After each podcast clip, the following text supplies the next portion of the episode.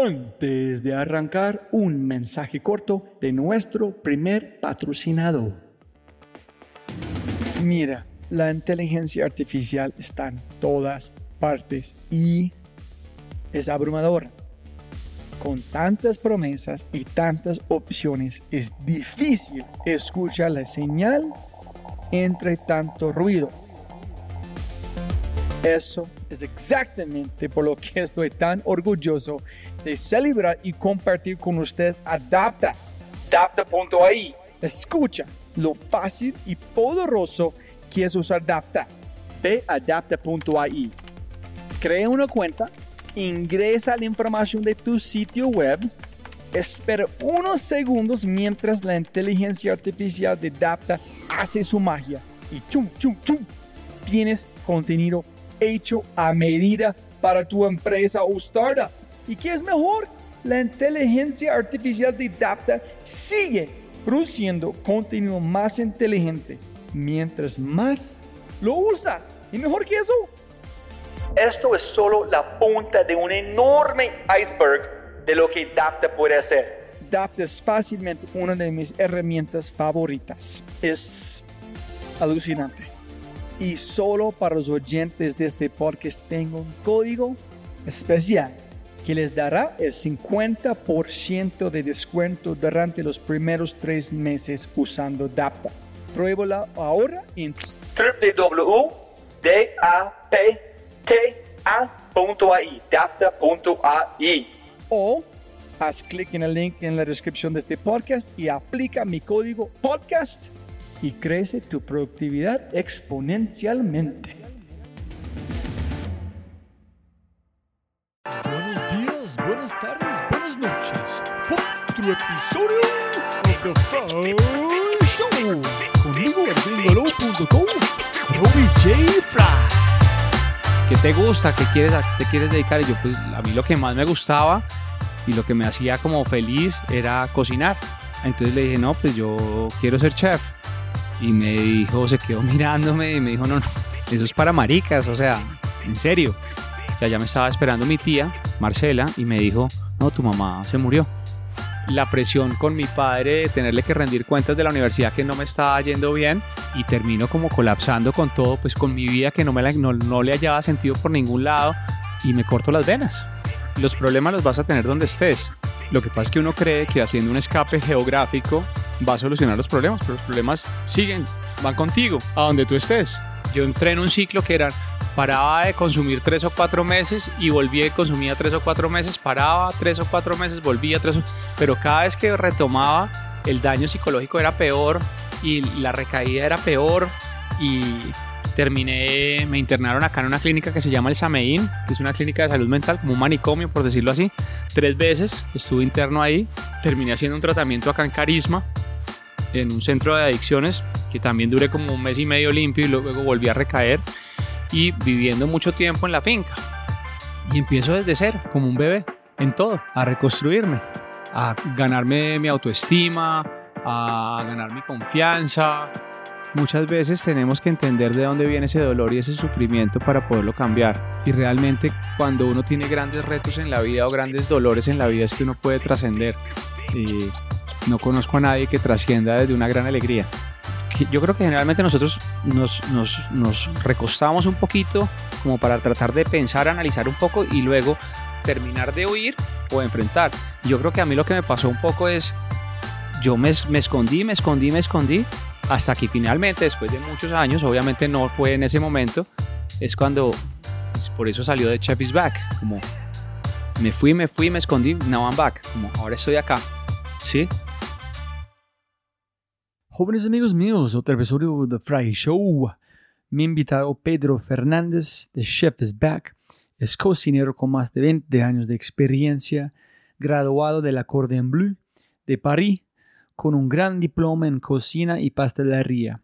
Trabajó en empresas como el Ritz-Carlton, el Grupo Compass, el equipo Alinghi o Alinghi, que pena esté matando la palabra, la cadena Holiday Inn. Tuvo por un tiempo un programa de cocina en el canal Gourmet llamado Código Latino. Se especializó en fusiones asiáticos y caribeñas. Actualmente tiene un taller de cocina en su casa, su casa espectacular, donde realiza cenas privadas de diferentes formatos. Todo ese vía un artículo en Destinos para Viajeros. Listo, después de escuchar este, la información anterior puede llevarlo a pensar que este podcast girará en torno al mundo de la cocina. Pues no es así. Cocinar en esta conversación es simplemente un verbo creativo que prepara el escenario para temas de mayor magnitud que la comida. Estamos hablando de drogas, alcohol, suicidio, familia, depresión y claro que sí, redención. En este podcast lo revisamos todo. Viajamos a más de cinco países en esa conversación, morimos, vivimos, ganamos todo para perderlo todo varias veces, perdemos padres, perdemos a la familia físicamente y emocionalmente, nos perdemos a nosotros mismos, pero al final conquistamos. The chef is back. Este podcast podrá ser el más crucial que grabaré. Si las personas correctas escuchan este podcast, tal vez verán un pequeño destello de luz en la oscuridad. Por ejemplo, durante una parte importante de mi vida, sufrí de depresión y problemas con alcohol. Sin saberlo, viví una vida que era un en parte zombie y en parte vivo. Y de verdad, de verdad, tengo mucha suerte como Pedro de hablarte en este momento. Estas similitudes entre Pedro y yo no son anormales y parecen extrañas solo, solo por dato porque la gente no discute en estos temas. Sin embargo, estos son el tipo de conversaciones que necesitamos de vez en cuando para mostrarnos a nosotros mismos nuestra mortalidad y fortaleza al mismo tiempo. Te pido esto. Tomo este podcast como una lección de lo que es posible en cada uno de nosotros. Si crees que es demasiado tarde, eres demasiado joven, demasiado viejo o has perdido demasiado, no, nunca te rindas. Siempre puedes volver, siempre. Pedro Fernández se fue hace mucho tiempo y ahora the chef is back. Y jóvenes amigos, como, como siempre, si tienes un momento, deja una reseña en iTunes. Sigue la cuenta de Instagram de The Chef is Back, arroba The Chef is Back. Em, mis cuentas en Twitter, en Facebook deja un comentario para Pedro en su cuenta de Chef is Back. Y como siempre, compártelo con sus compañeros para difundir ese mensaje, eh, este mensaje para mundo por escuchar, para la gente que necesita escuchar este podcast. De verdad es una historia eh, muy cercana al corazón y gracias a Pedro para el tiempo para grabar este y contar su historia. Y con todo ese dicho, Jóvenes amigos míos, episodio 115, Cocinando con creatividad a la redención con Pedro Fernández. The Chef is back. Sonido, sonido. Sonido, sonido. Sonido, sonido. Perfecto. Listo, Pedro. Siempre puede ganar más plata, no más tiempo. Muchísimas gracias por su tiempo. Hola, Robbie. Muchas gracias a ti por estar acá hoy. Eh, y vamos a repetir un parte de la historia que hablamos el último día, pero cuéntanos qué está pasando hoy. ¿Cómo iniciaste tu, día? El lunes, ¿qué haces? Estamos en su casa, ¿qué es tu cocina? Castíganos qué haces aquí, en cómo arrancas tu día, qué es tu el proceso. Ok, el proceso mío, yo me levanto, hoy por, hoy por ejemplo me levanté a las 5 de la mañana hice una pequeña meditación de cinco minutos porque no tenía mucho tiempo. Eso es normal. Eh, trato de hacerlo casi todos los días. Me, cuesta, me cuesta, pero, pero, pero voy trabajando en, en, ese proceso de, de, meditar porque realmente cuando uno medita el día es totalmente diferente. Y me fui a una clase de spinning porque volví a hacer deporte hace poco nuevamente, entonces estoy como acondicionándome Luego vine muy rápido acá a casa, me bañé, me cambié, agarré una bici que tengo eléctrica y me fui para una fisioterapia que estoy haciendo para, para recuperar un tema de movilidad en el codo que me ha molestado hace como tres años. y me ha tenido como mucho tiempo eh, como peleando con el ejercicio. ¿Y por qué? ¿Porque no te gusta? ¿Porque es otro hábito que con su tiempo? Porque yo también, es que me encanta hacerlo, pero al mismo tiempo, es, si no es un hábito, es una peleada para hacerlo. Sí, porque pues llevo tres años, como te digo, con la lesión y he hecho mucha fisioterapia. Ah, Entonces, eh, me cuesta, me cansé como de hacer ejercicio Ah, por ya, el dolor y eso. Entonces estaba como peleado con el ejercicio. Estoy como retomando mi conexión con el, con el ejercicio, más que todo por la parte eh, emocional y mental. A mí me ayuda muchísimo hacer ejercicio. Mi día es totalmente diferente cuando hago ejercicio. ¿y qué pasó con su, con su codo? ¿Cómo hiciste eso? Una lesión en el gimnasio, un ejercicio mal hecho. ¿En serio? Hace Sí. tres años. Hace tres años me infiltraron, he hecho fisioterapia en muchas partes, y, pero no había encontrado como eh, la persona correcta para, para empezar el proceso de rehabilitación. Ahora, ahora, ahora lo encontré y estoy feliz porque me, me volvió me volvió como la esperanza de que sí me puedo rehabilitar y que sí puedo volver a hacer ejercicio y hacer lo que yo quiera. ¿Y cómo es que listo? Después de este, ¿cómo es la, cómo funciona su cocina, tu trabajo, qué haces aquí? ¿Cómo es este proceso de día? Bueno, pues tú me tuviste que esperar como media hora de la reunión que teníamos, qué pena, te pido disculpas.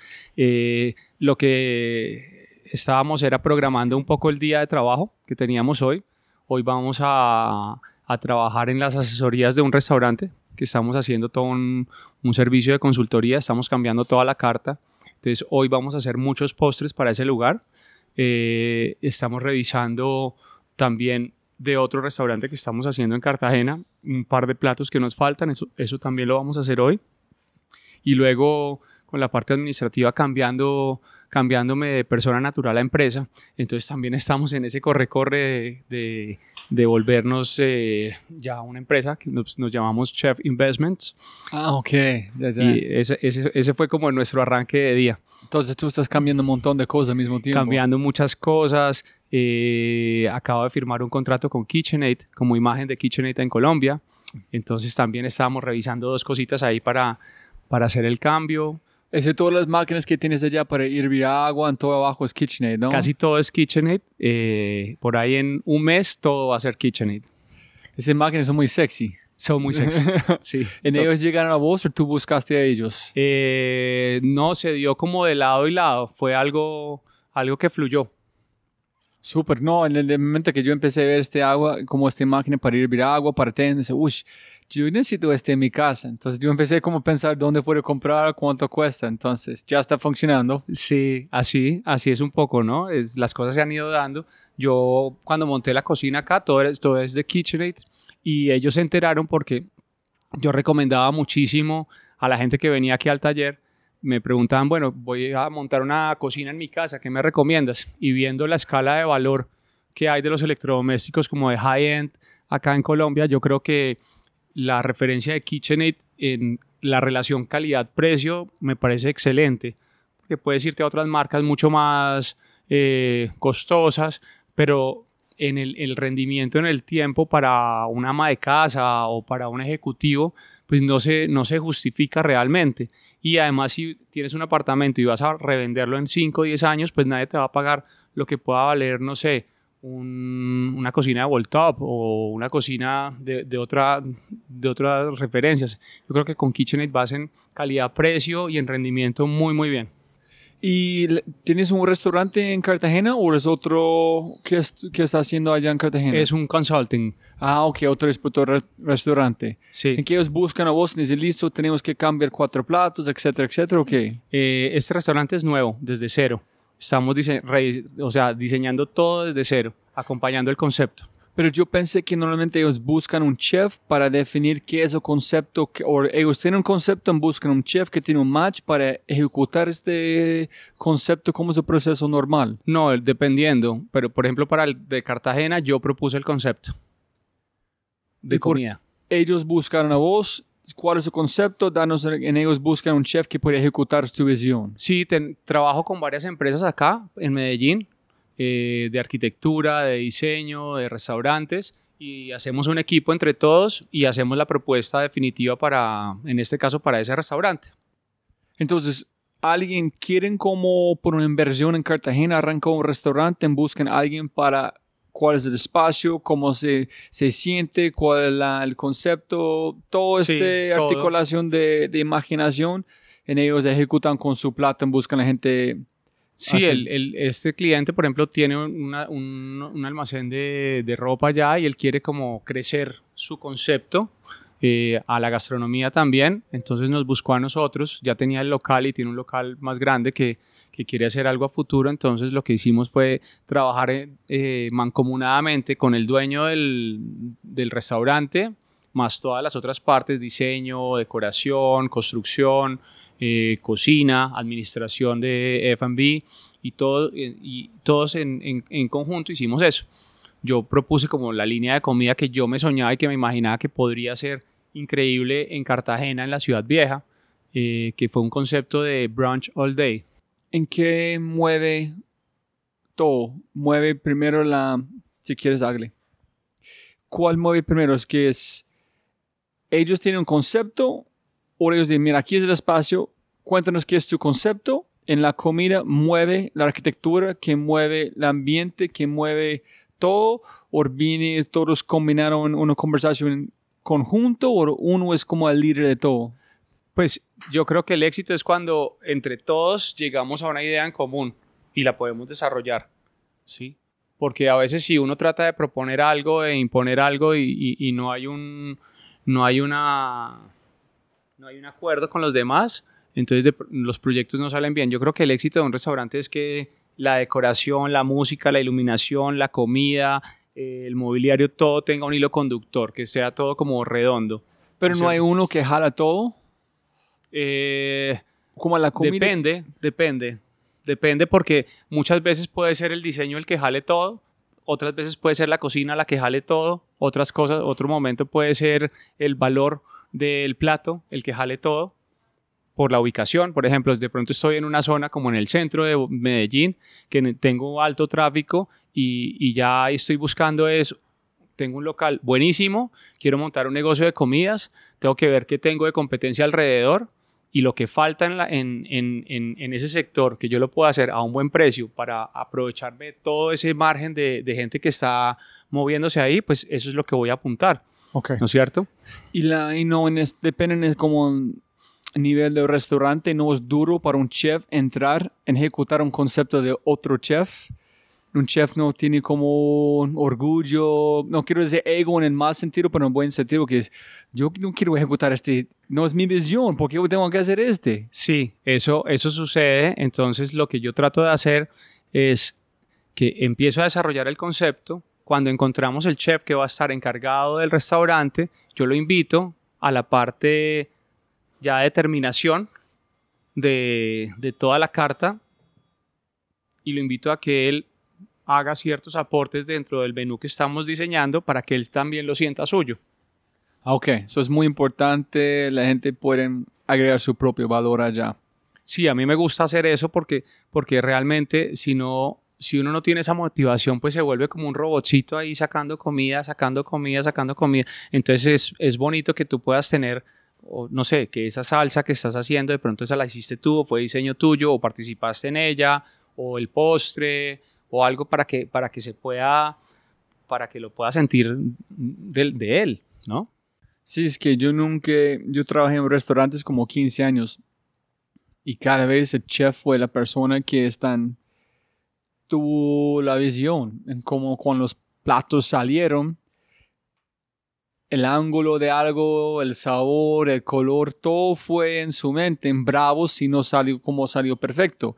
Y yo he visto otras veces con otra gente, cuando el chef no está allá o su chef no está bien alineado con este chef, en los platos salen muy diferente porque la visión no está allá. Entonces es, no sé, cómo encontrar a alguien que quieren servir en ese sentido su visión. Dice, oye, no es- yo soy creativo, yo no soy solamente una máquina. ¿Cómo puedo, en es- su nivel de calidad, cómo encontrar a alguien que es listo a abordar este tema? Claro, porque ahí lo que sucede es que de pronto tú tienes un, un jefe de cocina que, que tiene muy buena técnica y muy buen y muy buen desempeño en el día a día, pero de pronto la parte creativa le falta un poco. Entonces es gente que prefiere que la dirección es tú, que, la empujes un poquito a la parte creativa y luego se establece un, un, servicio de, producción y de, y mise en place y de, y, de, y de puesta de los platos en el restaurante. Eh, sin que ellos participen mucho de la parte creativa. Yo igual los involucro y los invito a que, se, a que se metan en esa parte creativa un poco conmigo. A todas las personas del restaurante, a todas las personas que van a participar. Cuando ya estamos montando la carta definitiva y cuando ya estoy con todo el equipo de cocina en el restaurante, hasta la persona que lava los platos, le pregunto. ¿Y cuando ellos van a lanzar, tú estás allá mano a mano con ellos? Sí, en el lanzamiento yo siempre estoy allá. Ok, revisando, mirando revisando, cómo funciona. mirando y después, ¿no? cada cierto tiempo voy, paso, ajusto los platos, reviso que no se pierda la esencia. ¿Y es parte del contrato de cómo estar con ellos un cantidad de tiempo? Sí, eh, generalmente acompañamos los primeros tres meses y lo ideal sería que uno tuviera un acompañamiento permanente, que uno pudiera cada cierto tiempo estar revisando, estar mirando, empezar a rediseñar nuevas, nuevas propuestas, eh, pero el, el tema de la, del consulting acá de restaurantes, el tema del consulting de restaurantes acá eh, todavía le falta un poco. La gente cree que puede bajar una receta en Pinterest y montar su restaurante o porque su abuela o su mamá tenía una receta muy buena, entonces ellos pueden montar un restaurante y hacerlo. Entonces es un poco educar a la gente en eso, ¿no? Que si tú eres un asesor, estás tratando de, dar lo mejor de tu conocimiento para su negocio. Sí, algo que yo aprendí con otros chefs. Es un negocio. Más de todo, más de algo creativo es un negocio. Solamente la creatividad es una forma de ganar plata con ese negocio. Pero el negocio, cómo ganar la plata es más importante de todo. Sí, porque realmente un restaurante es una línea de producción y es repetitivo y es todos los días vas a hacer lo mismo, todos los días vas a hacer lo mismo, vas a servir el arroz, vas a cocinar la carne, vas a hacer la ensalada, siempre de la misma manera, siempre de la misma manera, porque tienes un menú, tienes una carta donde la, la gente se, se, vuelve un poquito como un robotcito, ¿no? Vas, vas, vas día a día de pronto si tienes una propuesta diaria de un menú de estación o, que vas al mercado todos los días y cambias un plato, pues ahí hay, hay, algo más, pero generalmente esos restaurantes son los que son los mismos cocineros, son los dueños de esos negocios. Entonces, arrancamos con su mamá. Arrancamos con mi mamá. ¿Cómo se llama su mamá? Mercedes se Mercedes, Mercedes. María Mercedes de la Santísima Trinidad. ¿Sí? Sí. Listo, entonces arrancamos con su mamá cuando tenías como cuatro o cinco años en la cocina. Cuéntanos sobre ella y, dónde naciste. Eh, bueno, yo nací en Bogotá. Mi madre... ¿Dónde en Bogotá? ¿Dónde en Bogotá? En la clínica... Ay, ¿cómo se llama? Una clínica por, por Teusaquillo. Eh, la clínica Palermo. Ok.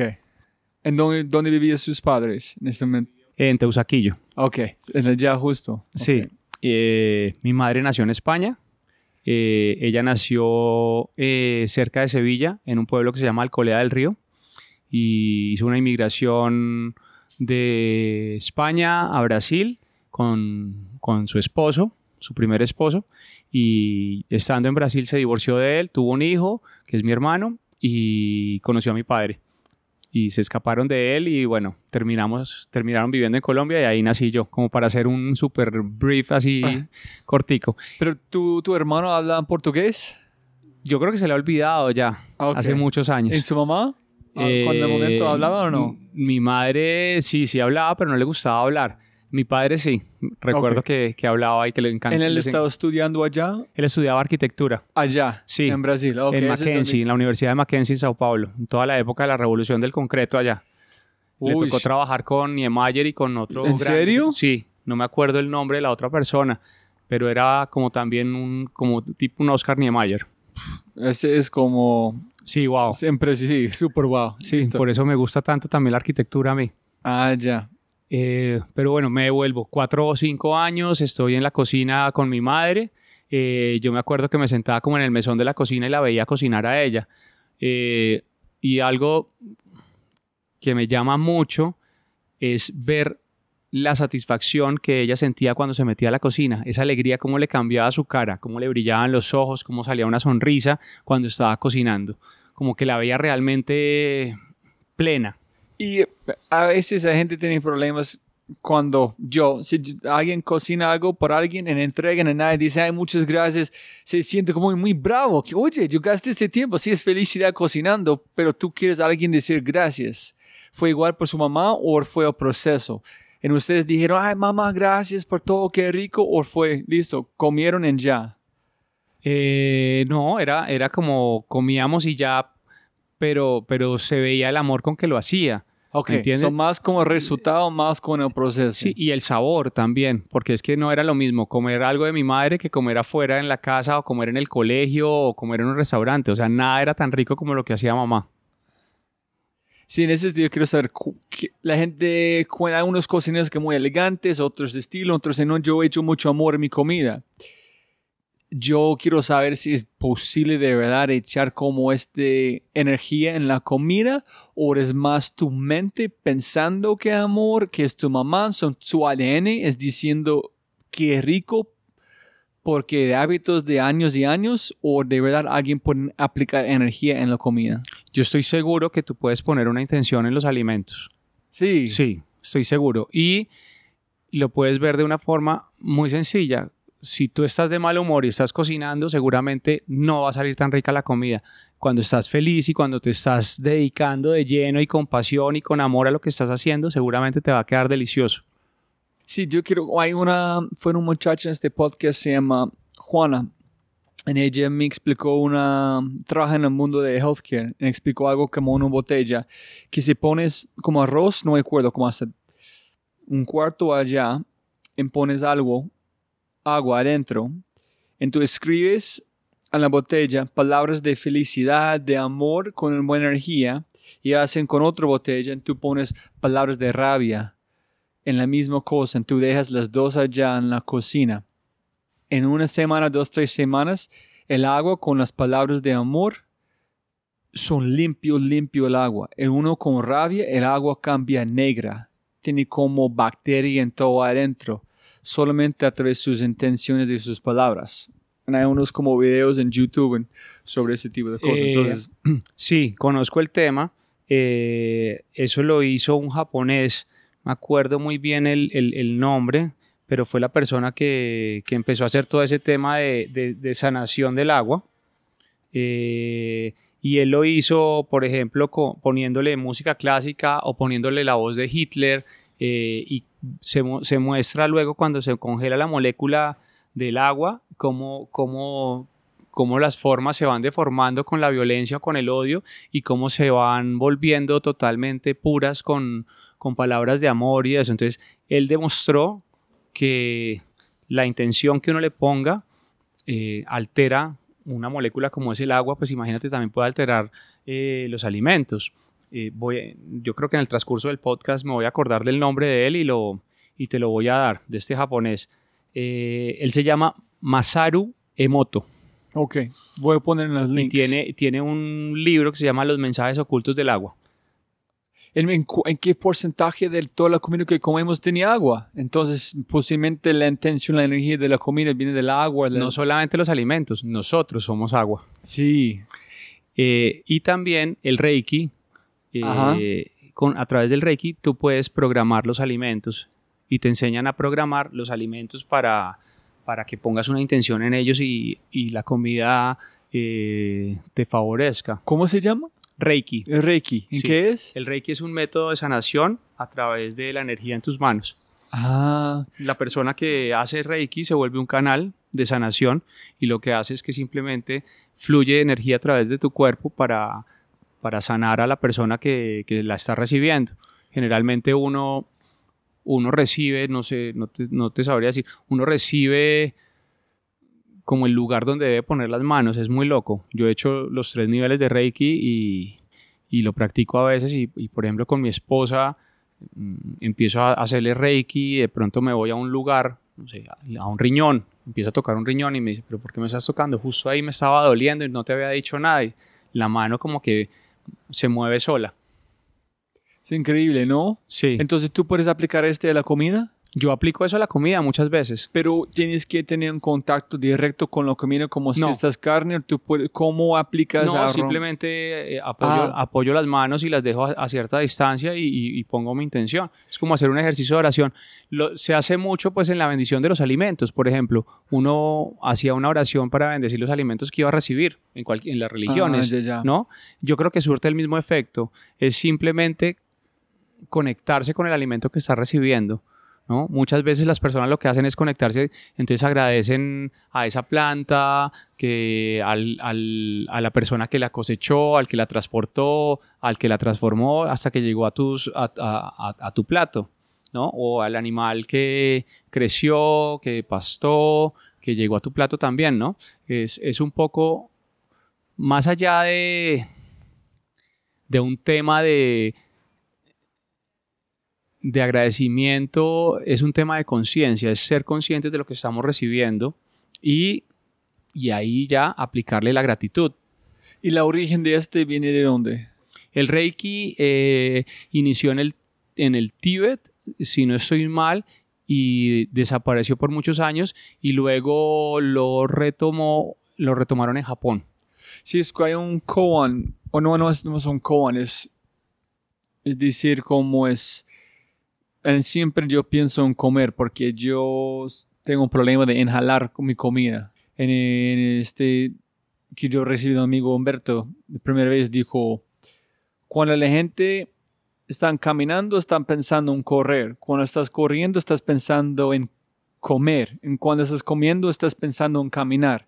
Entonces, nunca estás pensando en qué haces. Siempre presente. Sí, estás siempre adelante. Entonces, es, es posiblemente con este sentido, solamente el acto de poner energía es el acto de ser presente por un momento con la comida. Entonces, eso es una, una forma de ser presente con la comida. Sí, el, el que inició el Reiki se llama o se llamaba Mikao, Mikado Usui en 1922. Eh, fue un budista que retomó después de, de un periodo de, de meditación y de ayuno. Se subió a un monte, no me acuerdo el monte, en Japón se subió como un- varios días, muchos días, eh, haciendo meditación hasta que volvió a encontrar la respuesta y volvió a encontrar los símbolos del Reiki. Le llegaron como iluminación. Y él empezó a, a- a tratar pacientes y a tratar enfermos con el Reiki y creó una escuela de Reiki y empezó a, a- a transmitir esa- e- ese conocimiento. Entonces, ¿cómo aplicas a la comida? La intención es de... Haces una imposición de manos, te conectas con, con la divinidad o con el universo o con, o con Dios, con, con quien tú creas y simplemente eh, pones una intención. Primero le das una, agradeces de dónde viene, ¿no es cierto? Como ese, ese ciclo que, que ha tenido ese alimento para llegar a tu plato y simplemente lo programas con, con amor, con salud, eh, con alegría, con concentración, Y la transformación de la comida es en el sabor, es en la, forma del cuerpo para procesar la comida. ¿Cómo, es- cómo es la idea de la, de la consecuencia de esta intención? ¿Es más para la persona dándolo o más para la persona que van a inge- ingerir? Yo creo que es para la persona que lo ingiere. Ok. Súper, entonces... Sí, tú no es, o sea, pues obviamente si, lo- si yo voy a almorzar y, y programo mi comida, pues estoy programándolo con una intención muy particular para mí, de algo que yo necesite a nivel físico, a nivel espiritual o mental. Pero si estoy cocinando para 40, 50 personas, pues no le voy a preguntar a cada uno, oye, ¿qué te duele? ¿Qué te gustaría sanar con este alimento? Eh, ¿Cómo te gustaría que No, no, hicieras obvio. la digestión? Sino simplemente eh, me conecto desde el amor y entrego como un canal eh, que el alimento que cada una de esas personas va a recibir surta el efecto que cada uno necesita en este momento. Y tú, eh, qué pena para seguir en los detalles aquí, pero si es un plato, tienes un carne, tienes una ensalada, tienes unas papas, ¿la acción es al plato o es un in- ingrediente? Es decir, gracias a todo el plato de donde vienen, porque donde viene el pasto, viene como esta ensalada, viene del carne, etcétera, es muy diferente. O si estás haciendo un stew o algo, un chipino, para muchas personas, el acto es cada plato o el acto es este, la cadera gigante de comida. Eh, lo puedes hacer cuando vas a empezar a transformar cada uno de los ingredientes, ¿no es cierto? No sé, vas a, vas arrancas con las cebollas que las vas a cortar, entonces te conectas un momentico ahí con esas cebollas, agradeces, eh, pones la intención y luego vas siguiendo con cada uno de los ingredientes. O al final, cuando terminas tu plato y ya lo vas a entregar a todo el mundo, pues simplemente te conectas un segundito y lo, y lo haces.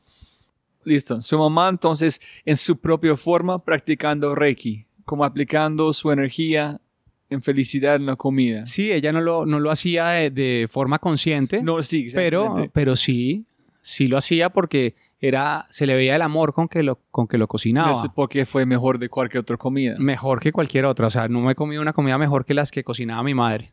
¿Y sus amigos dijeron igual cuando comieron en su casa? Sí, todo el mundo cuando iba a casa decía, wow, Mercedes cocina impresionante. Todo el mundo. O sea, cuando alguien, no sé, le decías, bueno, este sábado eh, que están invitados a almorzar a casa, nadie fallaba. O sea, nadie fallaba. En siempre la gente quiere repetir, ¿no? Todo el mundo quería volver, claro que sí. Listo. Entonces, allá inspirado con su mamá, me imagino pensando, yo quiero ser cocinero, y tú dijiste a, a alguien, en su papá, en su la familia, ¿en qué pasó? Pues un poco fue que crecí con esto en casa y, y era la forma en que mi madre daba amor o, se conectaba, eh, era su manera de, de, servir, creo yo. Y, y sí, llega un momento, pues quinto de bachillerato, eh, mi padre me pregunta, bueno, ¿y qué vas a, qué vas a estudiar? ¿No? Ya el próximo año entras a sexto, ya te vas a graduar, tienes que ir pensando en, en, en qué a qué te vas a dedicar. Eh, ¿En dónde preguntaste? ¿En la mesa, comiendo, caminando, en el carro? ¿Dónde? no, estábamos en el estudio, en casa, en el apartamento, en Bogotá. Eh, como que me sentó a una charla. Igual mi padre y yo nunca hablábamos casi. Era como muy raro que me llamara a hablar. Entonces era como que, ¿qué pasó? ¿No? Como, ¿Qué hice? entonces nos sentábamos y entonces me, me, me, me habló de, del futuro, me habló de eso, me habló de la empresa que teníamos en su momento, que mi padre había construido una, había hecho una constructora muy grande. Eh, él construía seis apartamentos diarios. eh, Seis diarios. seis diarios. Era muy, muy grande. ¿Como torres? Sí, hacía apartamentos, viviendas de interés social y viviendas de estratos 1, 2 y 3. Hacía entre 1.500 y 2.000 apartamentos al año. Entonces, como, bueno, ¿usted a qué se va a dedicar? Ajá. Él estaba esperando que yo le dijera, no, voy a ser arquitecto, no, voy a ser ingeniero, voy a estudiar administración. Pero tú sabías el nivel de cómo grande fue el Sí. negocio de su papá. Sí. Entonces tú como yo nunca voy a alcanzar a ser mi papá. ¿Tú tuviste este en su mente en ese momento o este llegó después? pues como él y yo no teníamos una conexión en ese momento, como que era un tira y afloja porque mi padre era muy absoluto, no estábamos conectados los dos y yo lo veía a él como un hombre perfecto, como un modelo a seguir muy difícil de alcanzar, porque él era un hombre muy serio, dedicado a su hogar, no se tomaba un trago, no tenía amigos, no salía a rumbear, no tenía hobbies, él salía de la casa, trabajaba, volvía y luego pues teníamos unas fincas de ganaderías y de, y de banano en su momento. Entonces los tiempos libres los dedicaba a irse a la finca a, a seguir trabajar trabajando. más. Sí. y no tenía amigos, Pues sí tenía amigos, pero muy pocos, muy contados. pero no uno muy cercano. Pero no era como que permanentemente estábamos con amigos o él compartiendo con sus amigos. Sí había ciertos amigos, pero muy poquitos y muy contados. Era un hombre muy de su familia y de nada más, y de su trabajo. Ok, listo. Entonces ustedes están allá en este estudio, como sentado. Entonces dijiste, Sí, yo dije, pues a mí lo que, que te gusta, que quieres, qué te quieres dedicar. Y yo, pues a mí lo que más me gustaba y lo que me hacía como feliz era cocinar. Entonces le dije, no, pues yo quiero ser chef. Y me dijo, se quedó mirándome y me dijo, no, no, eso es para maricas, o sea, en serio. ¿Qué quiere estudiar? O sea, lo dio como totalmente por fuera, o sea, dijo, no, no, no, hábleme en serio. ¿Cómo fue un chiste? Sí, como no me hable de esa estupidez. O sea, estamos hablando de una empresa que tenemos familiar gigantesca. A ver, arquitectura, ingeniería, administración, finanzas, derecho, ¿qué va a estudiar? Y yo pues, no, no sé. no tengo ni idea. Pues me quedé súper aburrido con la respuesta porque como que no sentí, primero no sentí eh, que podía rebatir mi idea de cocina. Y eso quedó anulado directamente. O sea, no era que lo fuéramos a discutir. Punto. Entonces, sueños ya mataron un Sí, segundo. sueño muerto ahí de entrada. Y ya, y ahí nos quedamos en eso. Eso fue en quinto de bachillerato. ¿Y tú qué dijiste? ¿Cómo contestaste? No, le dije que no sabía. Él le dijo, esa no era re- respuesta No, correcta. hay que pensar, a ver, ¿qué quiere? Acuérdese pues que tenemos esta empresa y tenemos esto y esto hay que crecerlo y este es el patrimonio familiar. Eh, ¿No hablaste con tu mamá diciendo, oye, mamá, yo dije a este papá, dijo este, ¿qué piensas que hago? ¿O no fue ese tipo No, de... no, co- ni siquiera, nada. No hablé con nadie. Quedé como súper aburrido.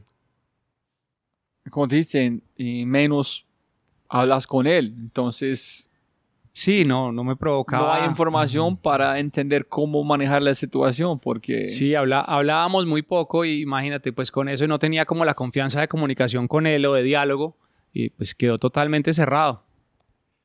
Entonces, ¿qué hiciste? Nada, seguí mi vida normal, pues seguí estudiando. Eh, ya entré a sexto de No, bachiller. no, pero no es seguir su vida normal. Tú seguís en otro universo paralelo que no es hacer que tú quieres hacer. Ah, pues ahí es ya... muy fuera de normal en un sentido, ¿no? Exacto, no, ahí pues sigo mi vida. Mm, viene sexto de bachillerato, tengo 17 años y, y en junio se muere mi madre. Se muere mi madre y quedo totalmente ¿Cuánto tiempo fue después de esta conversación? como nueve meses, más o menos. Nueve meses. Sí. Fueron nueve meses. Pero cuéntanos muy rápido, no rap- en la, en la velocidad que tú quieres, cómo fue la última conversación con su mamá, en dónde fuiste, en cómo lo encontraste. Bueno, fue muy loco todo porque era la primera vez, eh, estábamos de vacaciones y era la primera vez que yo me iba a ir como solo de paseo con mis amigos, Con 18 años, ¿cuántos con años 17 años. Y nos íbamos a ir a una finca de unos amigos acá en Fredonia y luego de Fredonia íbamos a ir a Planeta Rica, unas fincas que yo tenía de mi padre y luego íbamos a ir a Santa Marta a otras fincas que teníamos. Entonces era como el primer viaje que hacíamos solos, pues que, o que yo hacía solo, como en plan de amigos y, de irnos como medio de fiesta, pasear por ahí, sin tener el control de los padres. Entonces, los pocos días antes, mi madre era súper protectora conmigo y empezó que no, que no lo voy a dejar, que no sé si se va a ir, que no sé si esto. Y tuvimos una, una discusión. Discutimos, mi madre y yo eh, por el tema. Yo le dije, ah, ya mamá, o sea, todo igual, siempre la cosa, la sobreprotección, déjame, yo me voy con mis amigos, voy con Juan Carlos, que es un gran amigo, vamos a estar en una finca, no va a pasar nada. Eh, total que me fui, pero me fui peleado con ella. Me fui como bravo, porque es como, ah, mi madre me está jodiendo tanto en vez de dejarme ya ir. Y fue muy loco porque ese día que yo me fui, eh, en la madrugada, eh, pues llegamos aquí a, Mede- a, a Fredonia, esa finca. Fue muy, muy largo el viaje porque arrancábamos de, en Bogotá a Medellín en avión, de Medellín a Fredonia nos fuimos en bus, luego de Fredonia hasta un punto que había, había que ir en carro y ahí llegábamos a un lugar y teníamos que agarrar caballos como 45 minutos para poder llegar a la finca porque no había acceso en carro. Y finalmente pues llegamos allá cansados de todo ese día de, de, de viaje. Y justo teníamos unas amigas que estaban en la finca del lado, entonces pues obvio em- hicimos una fiesta, tomamos mucho aguardiente, eh, nos emparrandamos, bailamos de todo. Y me acuerdo que a las 7 de la mañana me despertó el mayordomo de la finca diciéndome que mi madre estaba muy enferma y que tenía que devolverme para Bogotá.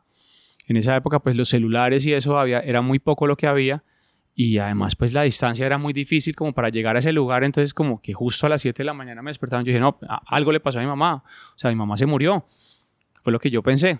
Entonces mis amigos me dijeron, no, vamos a devolvernos todos, a ver qué pasó con tu mamá, parimos el paseo primero y nos devolvemos todos contigo, entonces hicimos como todo ese retroceso, salir a caballo, el carro, el bus y llegamos a Medellín. Mi familia es de acá, entonces eh, llegué a la casa de mi abuela y allá me estaba esperando mi tía, eh, Marcela, y me dijo, no, tu mamá se murió. Yo me quedé como, yo en el fondo sabía que se había muerto, pero, pero no lo podía aceptar, porque después nos dimos cuenta que mi madre vivía con oxígeno permanente las 24 horas del día y el médico le había dicho que ella se le pronosticaba máximo un año de vida y ella logró vivir cinco años más de lo que dijo el médico. Ah, ok. Pero nadie, o sea, mi madre estaba en en- con tanque de oxígeno, pero como que ya se volvió normal. Entonces ya pues uno la veía normal. Entonces a todos nos agarró por sorpresa la muerte de mi madre. Especialmente a mí porque mi madre era como mi contacto con el mundo, mi relación familiar. Era mi mejor amiga, era eh, como la persona que yo más admiraba, más quería, eh, con la que podía hablar y, y se me cortó eso. Tenía a mi padre que pues, lo veía como, como un inalcanzable de cierta manera, absoluto, un hombre muy serio que solamente hablaba con uno que si le estaba yendo bien o mal en el colegio y nada más.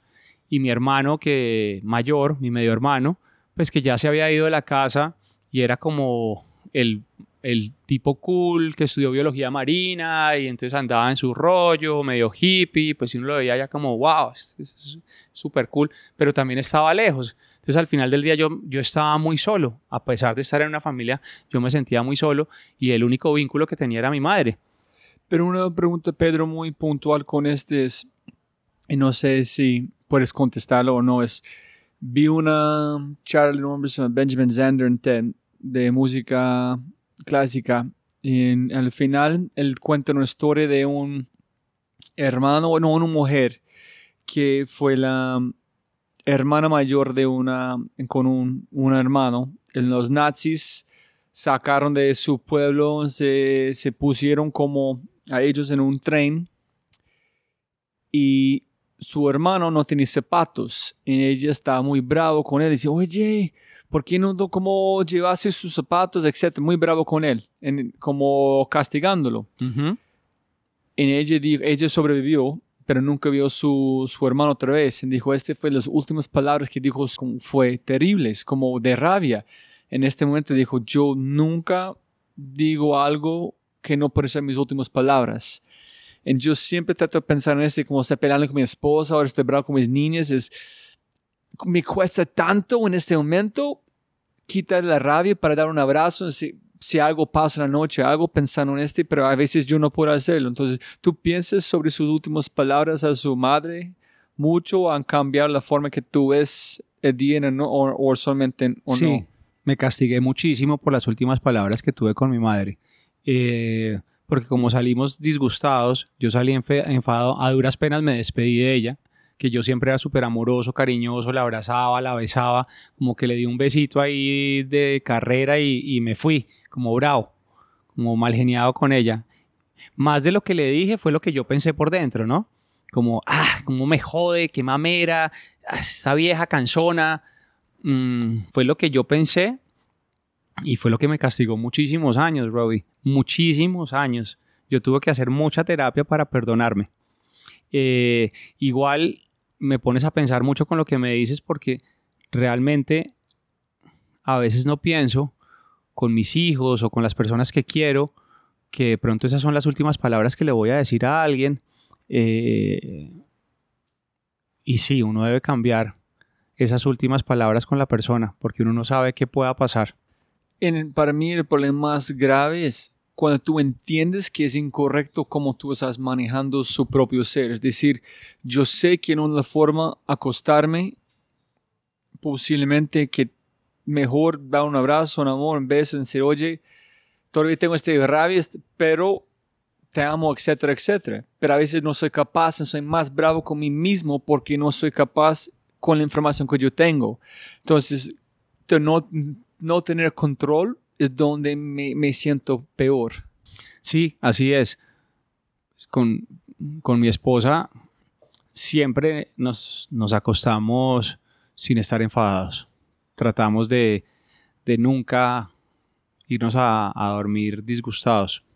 Sí, a veces yo no, yo escuché a alguien hablando diciendo que es, a veces está bien acostarte como rabia en un sentido, pero no terminar la conversación. Se oye, estamos bravos, está bien, te quiero, etcétera, etcétera. Para tú puedes como un problema, pensar sobre la noche, sobre este problema, en la mañana tú tienes una solución diferente para pensar. Entonces a veces es como un problema, como por- problema creativo, es un negocio la relación. Entonces la fina- las palabras como terminas la conversación es importante, pero también es no tiene que solucionarlo ya, solamente es, no sé, todavía no lo sé. Sí, yo tampoco, porque como al morir mi madre tenía ese tema de comunicación, a mí se me cortó la comunicación con mi padre. Yo no tenía comunicación y como no me podía comunicar con mi madre, que ya no la tenía, eh, y no tenía la confianza con mi padre porque le tenía muchísimo miedo, entonces a mí comunicarme se me volvió un problema gigantesco Con todos. con todo el mundo ¿En con las personas que quiero. Eh, muchas veces me abría a personas que no conocía le contaba mi historia, no sé, por decir algo, te montas a un taxi y le cuentas tu vida al taxista, ¿no? Porque sabes que no lo vas a volver a ver nunca más. Eh, pero con las personas que quería, como que me cuidaba mucho de, de hablar y de decir lo que realmente sentía y lo que realmente pensaba. Eh, porque con mi padre me bloqueaba, o sea, mi padre me empezaba a regañar o a decirme algo y yo me quedaba bloqueado, no tenía palabras y él me decía, pero hable, no me salían, o sea, no, no podía. Y podía estar lleno de rabia y de miedo por dentro, con ganas de decirle mil cosas, pero no me salían las palabras, no podía vocalizar, no podía modular las palabras. Eh, y eso fue como un punto muy, muy clave en mi vida. Cuando se muere mi madre y me encuentro con mi padre, eh, que creo que es como el, ese detonante de, del inicio de abrir eh, mi vida hacia las adicciones, sin darme cuenta y sin ser consciente en ese momento, ¿no? Y, y tampoco sin decir, bueno, ya estaba perdido, no, sino que simplemente uno empieza a vivir de una manera diferente porque uno quiere como escaparse de la vida que tiene, escaparse de la realidad, no está contento con la vida que, que está viviendo y, quiere uno como vivir en, no sé, en piloto automático, ¿no? Y No, sin, sin duda, para vos me imagino fue una, ¿cómo se dice? Eh, Cuando tienes una avalancha o algo con este bola de nieve, es, eh, hay un otro, no sé si es chino o japonés que dijo, es, cuando tienes rabia de alguien más, es como tú tienes un botella de veneno para ellos, pero tú tomas, en esperando ellos enfermar. Es como tú tienes toda esta negatividad o cosa con su papá, y no son capaces de decirlo, es como tú estás tomando el propio veneno que tú tienes para él. Y tú estás enfermando esperando algo pasar a él. sí, es un, uno se vuelve como pasivo-agresivo.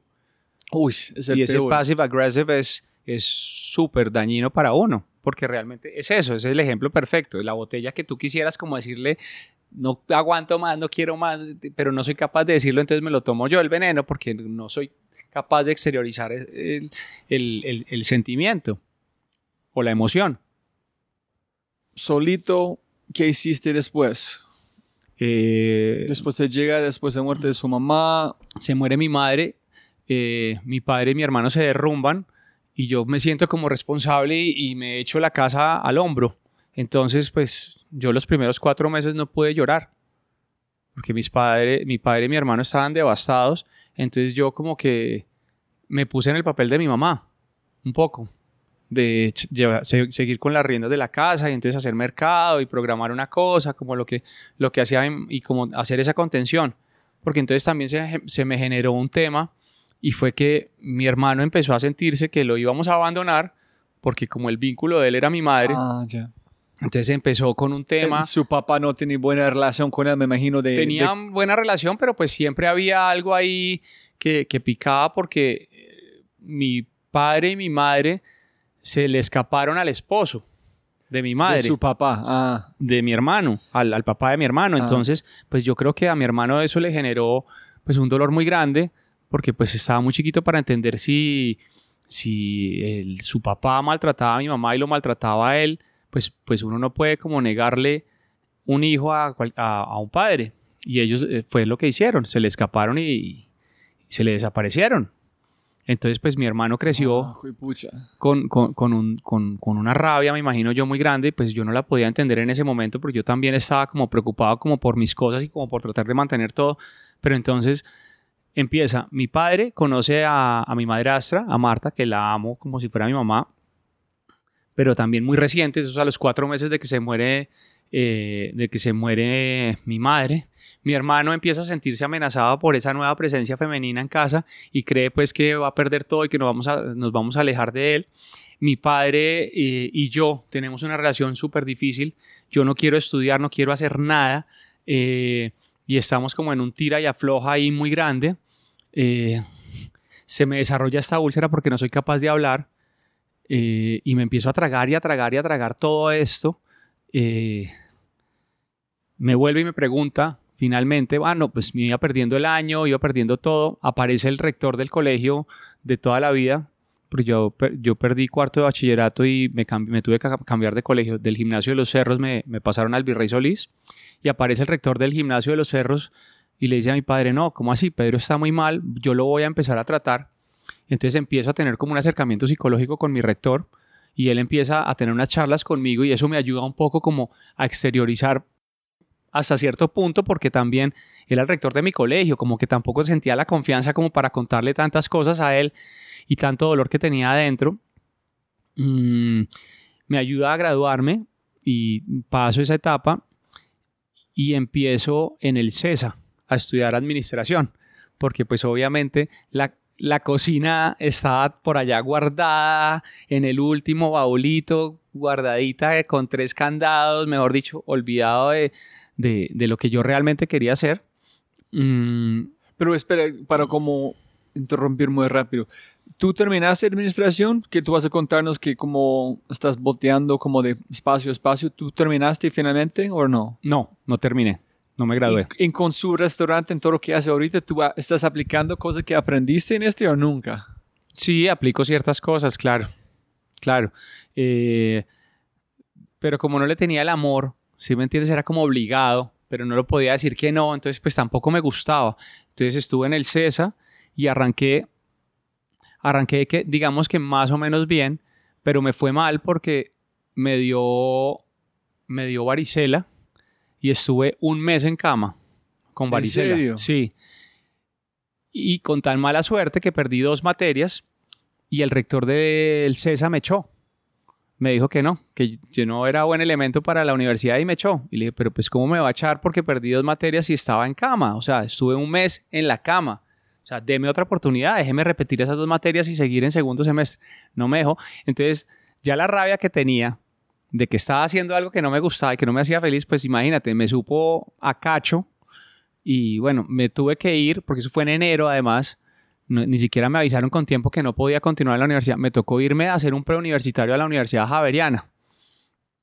Entonces, pues hice mi preuniversitario, ahí me fue bien, pasé todas las materias y ya arranqué en la Universidad de La Sabana a estudiar administración. Sí, me cambiando, iba cambiando lados de la ciudad. Sí, me iba me iba medianamente bien, pero pues yo no me sentía contento con lo que hacía. Segundo, pues, yo no estaba a gusto en mi casa, viviendo con mi padre. Eh, a Marta la quería, pero entonces también mi hermano me, generaba una, una reacción negativa hacia ella porque decía, es que esa mujer se nos metió en la vida y nos va a quitar todo, y a mi papá y a esto. Eh, con mi padre yo no podía hablar porque siempre estaba serio y siempre estaba en sus cosas. Eh, con Marta tenía un medio filtro que me ayudaba como a, conectarme con mi padre y como, como hacer un canalcito ahí, pero pues yo estaba perdido, perdido totalmente, perdido y con un dolor y con una rabia muy grande que no sabía cómo exteriorizarla, además con sentimiento de culpa hacia mi madre. Pero tú tenías alguien para con un amigo o mejor amigo o una persona con quien puedes hablar sobre este dolor? No, no hablaba ¿O todavía con nadie. no es capaz de hablar a nadie? No, no hablaba con nadie. So, estás chupando todo. Chupándome chupando todo. cada rechazo. Chupándome todo. Sí, porque no tenía con quién hablar, porque si a mi hermano le decía algo, pues mi hermano me contestaba lo de, lo de mi madrastra. A mi madrastra pues no le podía decir lo que pensaba mi hermano de ella, porque pues entonces no iba a armar un mierdero más grande. A mi padre tampoco le podía decir nada, porque pues él estaba preocupado por construir su matrimonio y por sacar las cosas adelante. Y yo pues a la mía, ahí como sobreviviendo. En este momento, que 19 o 20. Estaba como entre 19 y 20 años, más o menos, sí. Duro. Eh, y ahí, pues me está yendo mal en la universidad. Mi padre empieza, bueno, ¿usted qué quiere hacer? ¿Usted no le gusta nada? Eh, ¿Quiere que le entregue su plata? ¿Quiere hacer sus cosas? ¿Quiere dedicarse a trabajar? ¿Quiere irse a estudiar afuera? Y yo, pues cuando me dice estudiar afuera, digo, ese me sirve porque me alejo de todos ustedes que me tienen mamado, eh, vivo mi vida, trato de estudiar pues finanzas y administración, pero lejos de ustedes y, y ya nadie me jode, por decirlo así. Entonces, no tanto para explorar, pero para escapar. para escapar. Entonces hago un escape geográfico, me voy a Boston, arranco, pues yo no hablaba inglés, arranco a estudiar inglés en, en Manchester, en New Hampshire, y pues estudio inglés un semestre, ya después me paso para, para la Universidad de Boston a terminar de estudiar y a, y a tomar un par de materias, hasta ahí vamos todo bien. Pero pues yo no quería estudiar eso, no me sentía feliz, no me gustaba. eh, entonces pues me la pasaba era de parranda de parranda. Eh, me, arrestaron manejando borracho, entonces me puse una multa como de 5 mil dólares y pues obviamente no le podía decir a mi padre eso, entonces me tocó ponerme a trabajar en un almacén de zapatos para pagar, para pagar la multa que tenía. Eh, y me mandaron a, a un curso de Alcohólicos Anónimos seis meses, eh, como hacer un social work. Y pues ahí como que no, no caía en cuenta de nada. ¿Entiendes? Yo estaba a la mía, pues cumpliendo lo que tenía que cumplir, tratando de sacar las cosas adelante. Mm, me, me- ahí ya estaba estudiando en, en Newberry College. Estudié un par de semestres allá y, y realmente me siento que no es lo mío. Me siento súper frustrado, no quiero ir a la universidad, no quiero hacer nada. Estaba trabajando, pero tampoco termino con una novia que tenía que llevábamos como un año largo.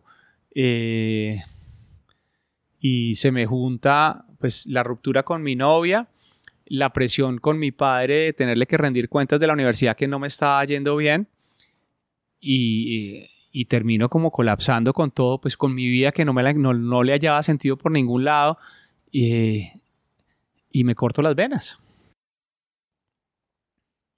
No he pensado hasta este punto sobre cómo la forma de escapar. Si a veces una forma de escapar es bien o nunca está bien.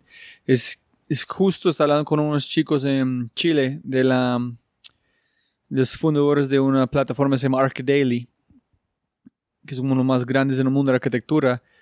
En ellos están hablando de Jung, hablando con un filósofo chileno, no me acuerdo quién dijo a quién, pero hablando de este es como en las 70 ahora como 60, no, no me acuerdo hace cuánto.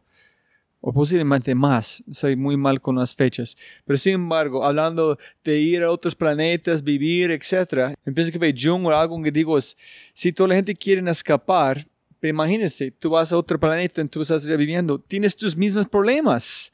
El espacio se hace como cualquier otro planeta, tienes sus mismos problemas que tienes, no puedes escapar de uno mismo.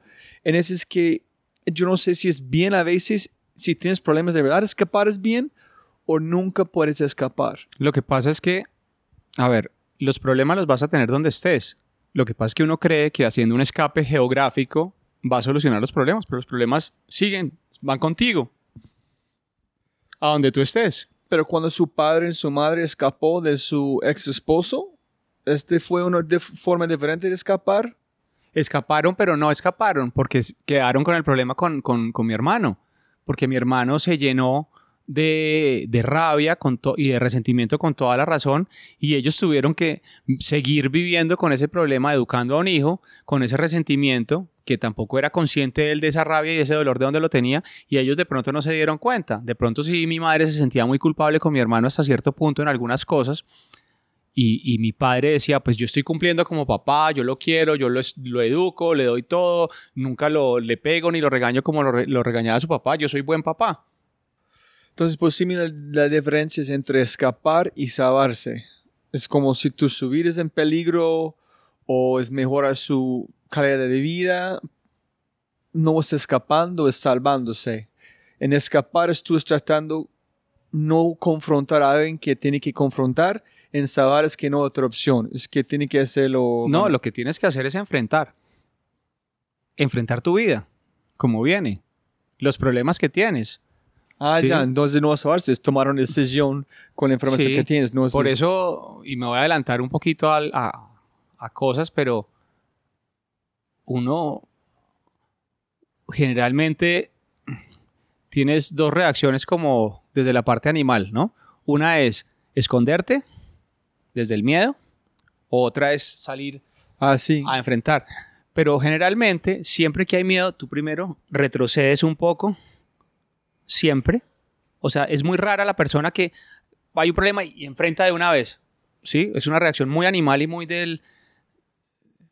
yo creo que generalmente nosotros nos, nos, nos recostamos un poquito como para tratar de pensar, analizar un poco y luego terminar de huir o enfrentar. Y yo creo que a mí lo que me pasó un poco es, yo me, me escondí, me escondí, me escondí, hasta que finalmente, después de muchos años, obviamente no fue en ese momento, es cuando, pues por eso salió de Chef is Back, como me fui, me fui, me escondí, now I'm back, como ahora estoy acá. Ah, pero Sí. solamente en su proceso demora mucho más tiempo. en En un proceso que me demoré mi, un montón de años. Y cuando tomaste la decisión cortar sus venas, fue. ¿Tú recuerdas conscientemente cómo fue el proceso? Sí, Por- Me acuerdo perfecto. ¿Cuál fue la conversación en su mente? No, yo no quería vivir, o sea, no quería, no, no quería, estar, odiaba mi vida. El último escape. Sí, odiaba mi vida y, y ¿qué hice? Pues para tener la- el valor, para cortarme las venas, pues me acuerdo que me tomé una botella de whisky, pero yo sabía que me quería cortar las venas, o sea, no fue que empecé a tomar trago y después vino la idea, no, yo sabía que me quería morir, lo que pasa es que no tenía la fuerza suficiente, entonces dije, me voy a anestesiar tomándome una botella de whisky. ¿Y por qué no saltar? ¿Por qué no otra forma? ¿Por qué decidiste este forma? Porque vivía en un primer piso, entonces no me hubiera pasado nada, hubiera saltado, no me hubiera pasado nada. Menos de más Sí, hubiera sido muy estúpido que romperme el cuello desde un primer piso. Eh, porque fue la, sí, fue, fue la solución que vi. Ok. Entonces hiciste este, ¿en qué pasó? Eh, entonces me, me corté las venas en el baño, me puse pues... ¿Cómo cortar las dos? Me imagino después de cortar el primero es, es tan radical, no sí, sé cómo es, tener la eh, fuerza no, de hacer la no segunda. sé porque no, no sientes el dolor. Es muy loco. Es, sí. En no, en, no sé, solamente es a ver su, su vida saliendo de su cuerpo en adentro de agua es más Es como dolor Más y liberación. al- es como dolor y liberación al mismo tiempo. Es como, como una cosa como, me voy a ir. Eh, y realmente me fui. Lo que pasa es que justo ese día, mi exnovia pasaba por, por mi casa. Habíamos terminado hacía como un mes y medio, así. Pasaba por mi casa. eh, se acordó que ella tenía unas cosas en, en casa que no había, que yo no se las había dado ni ella me las había reclamado y, y, ella tenía llaves, entonces dijo, ah, tengo llaves, tocó, nadie abrió, volvió a tocar, nadie abrió, y dijo, bueno, no está, voy a aprovechar para entrar, sacar mis cosas, dejarle las llaves y irme ya, y cortar esa relación. Claro, cuando entra, pues lo que se encuentra es que yo estoy en el baño tirado, totalmente desangrado, yo tenía un perro, un samoyedo blanco, que es lo primero que sale a la puerta a recibirla cuando, cuando ella abre, y se encuentra a Kogi, el perrito mío, bañado en sangre, totalmente rojo. Piensa que el perro está- le pasó algo y cuando se da cuenta es que yo estoy en el baño desangrando, me llama a, 9 a 911 y pues llega la policía y una ambulancia y prácticamente pues, ella me salvó la vida. Entonces despertaste donde en el hospital o con la policía. Claro, no, desperté. Yo tengo como un, un- un leve recuerdo de un momento que el, eh, un policía me levantó a mí como en peso y me golpeaba contra la pared como tratando de que yo reaccionara. Después tengo otro momentico como en la ambulancia, como que alcanzaba a sentir la sirena y ya después me levanté y estaba en un hospital en Boston, amarrado a la camilla. Y lo primero fue que me sentí muy feliz de estar vivo. Muy, ¿Sí? muy feliz, sí. Sí. me No, no sentiste mal que no, No, funcionó. No, no, no, no, me sentí muy feliz de estar vivo y de, de que es- estaba cometiendo un error, pero no sabía cómo reaccionar, no sabía qué pasar. Eh, Pero este, este sentimiento de que no funcionó fue como eufórica, fue yo y luz o solamente fue qué chévere, no estoy, no estoy muerto. no, fue como una euforia, como, como puta, me salvé. Pero no sabes cómo. No, nada, pues nada, ya después empezamos a reconstruir todo, pero pues yo ahí no sabía nada. Yo no sabía nada. Entonces, ¿quién dijo que pasó? ¿Cómo encontraste No, todo? pues ahí ya me encontré, a- ahí estaba, después estaba mi, mi exnovia y estaba Esteban, un amigo que ella lo alcanzó a llamar cuando, cuando me encontró así que él vivía muy cerca de casa, alcanzó a llegar corriendo y entre los dos llamaron la ambulancia, todo, y Esteban fue el que me contó todo. Él fue el que me contó, pues estabas ahí, la mona entró por su ropa, por sus cosas que faltaban, te encontró a vos ahí tirado, me llamó a mí, llegamos corriendo, te encontramos, te sacamos del baño como pudimos, llegó la policía, la ambulancia, pues si estás vivo de milagro, porque no tenía signos vitales cuando me monté a la ambulancia. Güey, pucha. Sí, duro. Y, y empezó como un... Como... Sí, como... You're back, ¿no? you're back, you're back. You're back. Y, Y también este- entonces, pues, vuelves a la realidad. Pues tenías un desastre de tu vida, perdías la universidad, perdías todo adicional a esto. Eh, un amigo mío llamó a su mamá en Colombia, que era amiga de Marta, y le contó, Pedro se acaba de cortar las venas, tan, tan, tan, está en el hospital, está interno, no sabemos cómo contarle a su papá. Entonces Carmen, la, la mamá de Juan, llama a Marta y le dice, Marta, mira, pasó esto, Pedro está así, no sabemos cómo decírselo a, a- a- tu esposo, a Jairo. Entonces ella se va donde un psicoanalista en Bogotá, empieza unas sesiones como para ver cómo, cómo me... Cómo, cómo le vamos a contar a mi padre y cómo vamos a hacer para, para yo devolverme a Colombia y todas esas cosas. Entonces, pues lo primero es que ella me llama súper amorosa, me dice que me quiere, que todo va a estar bien, que no hay nada grave, que no se pueda solucionar, que, que me vaya para Colombia, que allá vamos a arreglar todo. Y yo pues arranco para Colombia. Eh, mientras tanto ella va haciendo como ese proceso con el psicoanalista y llego y para contarle a mi padre, porque la, la recomendación era no, no le cuenten si no lo puede ver y no lo puede tocar, porque entonces va a pensar que se murió de verdad. le va a dar un infarto al señor. Entonces pues yo llego, le cuento a mi padre eh, todo el tema, mm, le explico que no, pues que no me encuentro, nada, pero pues no soy capaz de decirle a mi padre que yo no quiero estudiar administración ni que quiero trabajar con él, que yo lo que quiero es ser cocinero. Termino diciéndole que no quiero estudiar más y que voy a trabajar con él. Y empiezo un tratamiento con el psicoanalista. Pero mucha gente, he escuchado, es después de... No, olvídalo, porque no pasa conmigo tampoco. Es cuando tú te sientes que es salvado o algo allá, que tú piensas que el mundo va a cambiar para uno, pero no cambia. Se siente bien por un momento de euforia sale muy rápido. Ese es... Sí. Pasó eso, pasaron 20 días, un mes, como que todo había cambiado, que todo iba a mejorar. Volví con mi novia en ese tiempo, porque pues me imagino ella de los nervios, del miedo y de, la, de todo, eh, volvió conmigo, pero pues yo me estaba devolviendo a Colombia, ya estaba en Boston, yo ya tampoco me sentía bien con ella. eh, llegué como, como a un limbo, ¿no? Entonces, trabajando con su padre. Sí, empiezo a trabajar con él, a ver con el psicoanalista, me empiezo a abrir un poco, pero todavía me falta mucho por abrirme.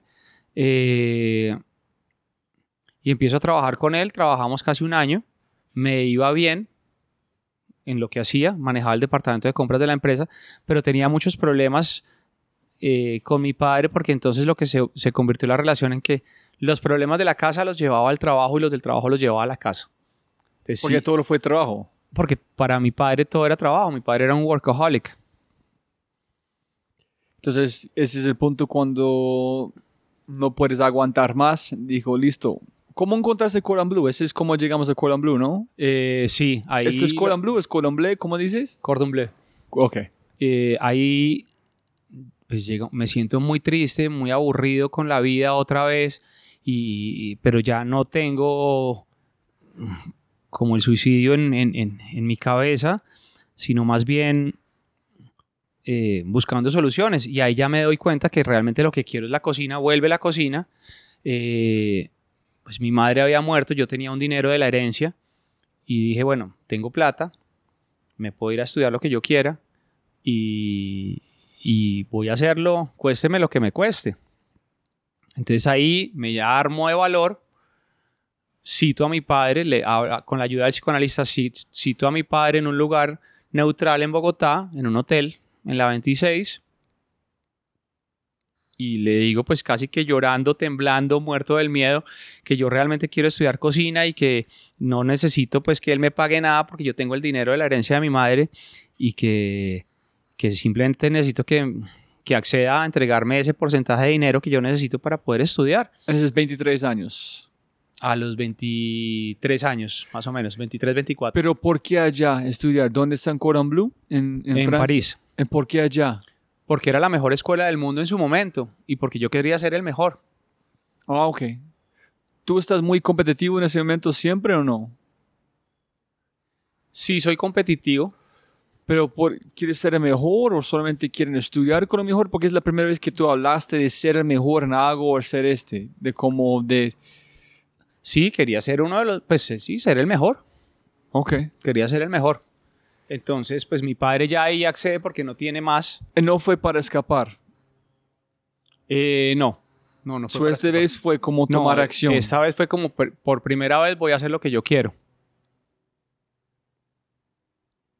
Entonces, pues ya él tiene que acceder, pero como accede como diciendo, bueno, lo veré aquí otra vez volviendo eh, reventado acá y ahí sí yo voy a tomar las riendas y ahora sí va a hacer lo que yo le diga. Un poquito. Pero que, como tú dices, esperando para vos para fallar. Sí, esperando que yo fracasara para volver. Nunca fue como, bueno, listo, vaya y estudie y realmente Con la cola entre las sea piernas. feliz. No, exacto. Él me está esperando que yo regrese con, con el rabo entre las patas. Y, y entonces pues me voy, me voy para París. Eh, el primer semestre lo tenía para, para aprender francés en un lugar que se llamaba la Institut Catholique. Llego, las clases no me gustaron, entonces simplemente me retiro de las clases y me dedico a conocer París y aprender a hablar francés en la calle. No, yo simplemente estaba muy consciente que iba a aprender a hablar francés, pero en la calle y a gozarme la vida y a me sentía libre por primera vez, me sentía distinto porque ya yo sabía que iba a aprender. Entonces lo que hacía es que todos los días me levantaba, eh, agarraba un sándwich, eh, un libro y me montaba en el metro en París y paraba en una estación distinta y me iba a recorrer la ciudad y a empezar a, escuchar, a entender, a hablar y a tratar de comunicarme y así fui aprendiendo a hablar. Trabajé Sí. en una crepería también antes de, de empezar cocina. No, me sentía súper bien. ¿En aprendiste este? Este Sí. Funcionó. Funcionó, funcionó. Era, y cuando entré a la escuela, pues era uno de los tres mejores alumnos de la escuela. Me gradué con honores. Qué chévere. ¿En cuánto tiempo fue allá? Eh, la escuela, dos años. Ahí encontré a mi primera esposa. Pero antes de eso, cuéntame cómo, cómo fue el proceso allá, qué disfrutaste, cómo es la primera vez que en tu vida, menos de estar en la cocina con tu mamá, donde tú te sentiste bien. No, pues imagínate, yo me sentía totalmente realizado. Yo me levantaba a la hora que fuera, las clases eran de 9 a 9 y me levantaba, siempre estaba antes de la hora en la escuela, feliz, eh, con todas mis anotaciones, con todas mis cosas. ¿Tú piensas que tú estabas en el top porque has vivido antes? Es decir, sufrido para no hacer que quieres hacer, finalmente hacer que quieres hacer.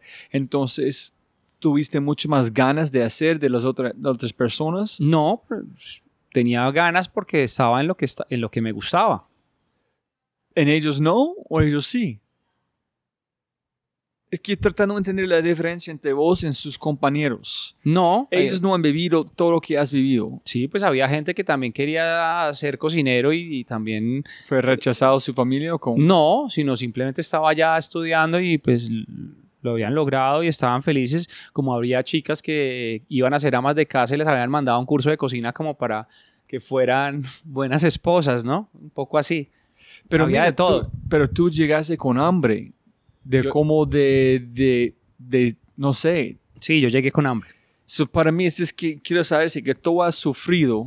Claro, pero- un... Pero por ejemplo tenía un compañero eh, japonés eh, que él pues ya había trabajado en restaurantes en Japón y, y llegó a estudiar y pues obviamente era el mejor porque el tipo ya tenía toda la experiencia, llevaba tres años cocinando y pues nos llevaba ventaja a todos. Sí, mientras uno es- arrancaba a hacer la mise en place, este man ya había terminado su mise en place y ya estaba presentando el plato y uno apenas estaba aquí como picando y lo miraba yo, hay que correr porque este man nos va a ganar. Pero, pero era, pero era mi propio proceso. Yo no estaba compitiendo contra nadie. Ah, ok. ¿sí? Era Sí, yo sí. conmigo mismo. Chévere, no comparando nada. No, no. Pues obviamente uno comparaba ciertas cosas, pero, pero era más conmigo.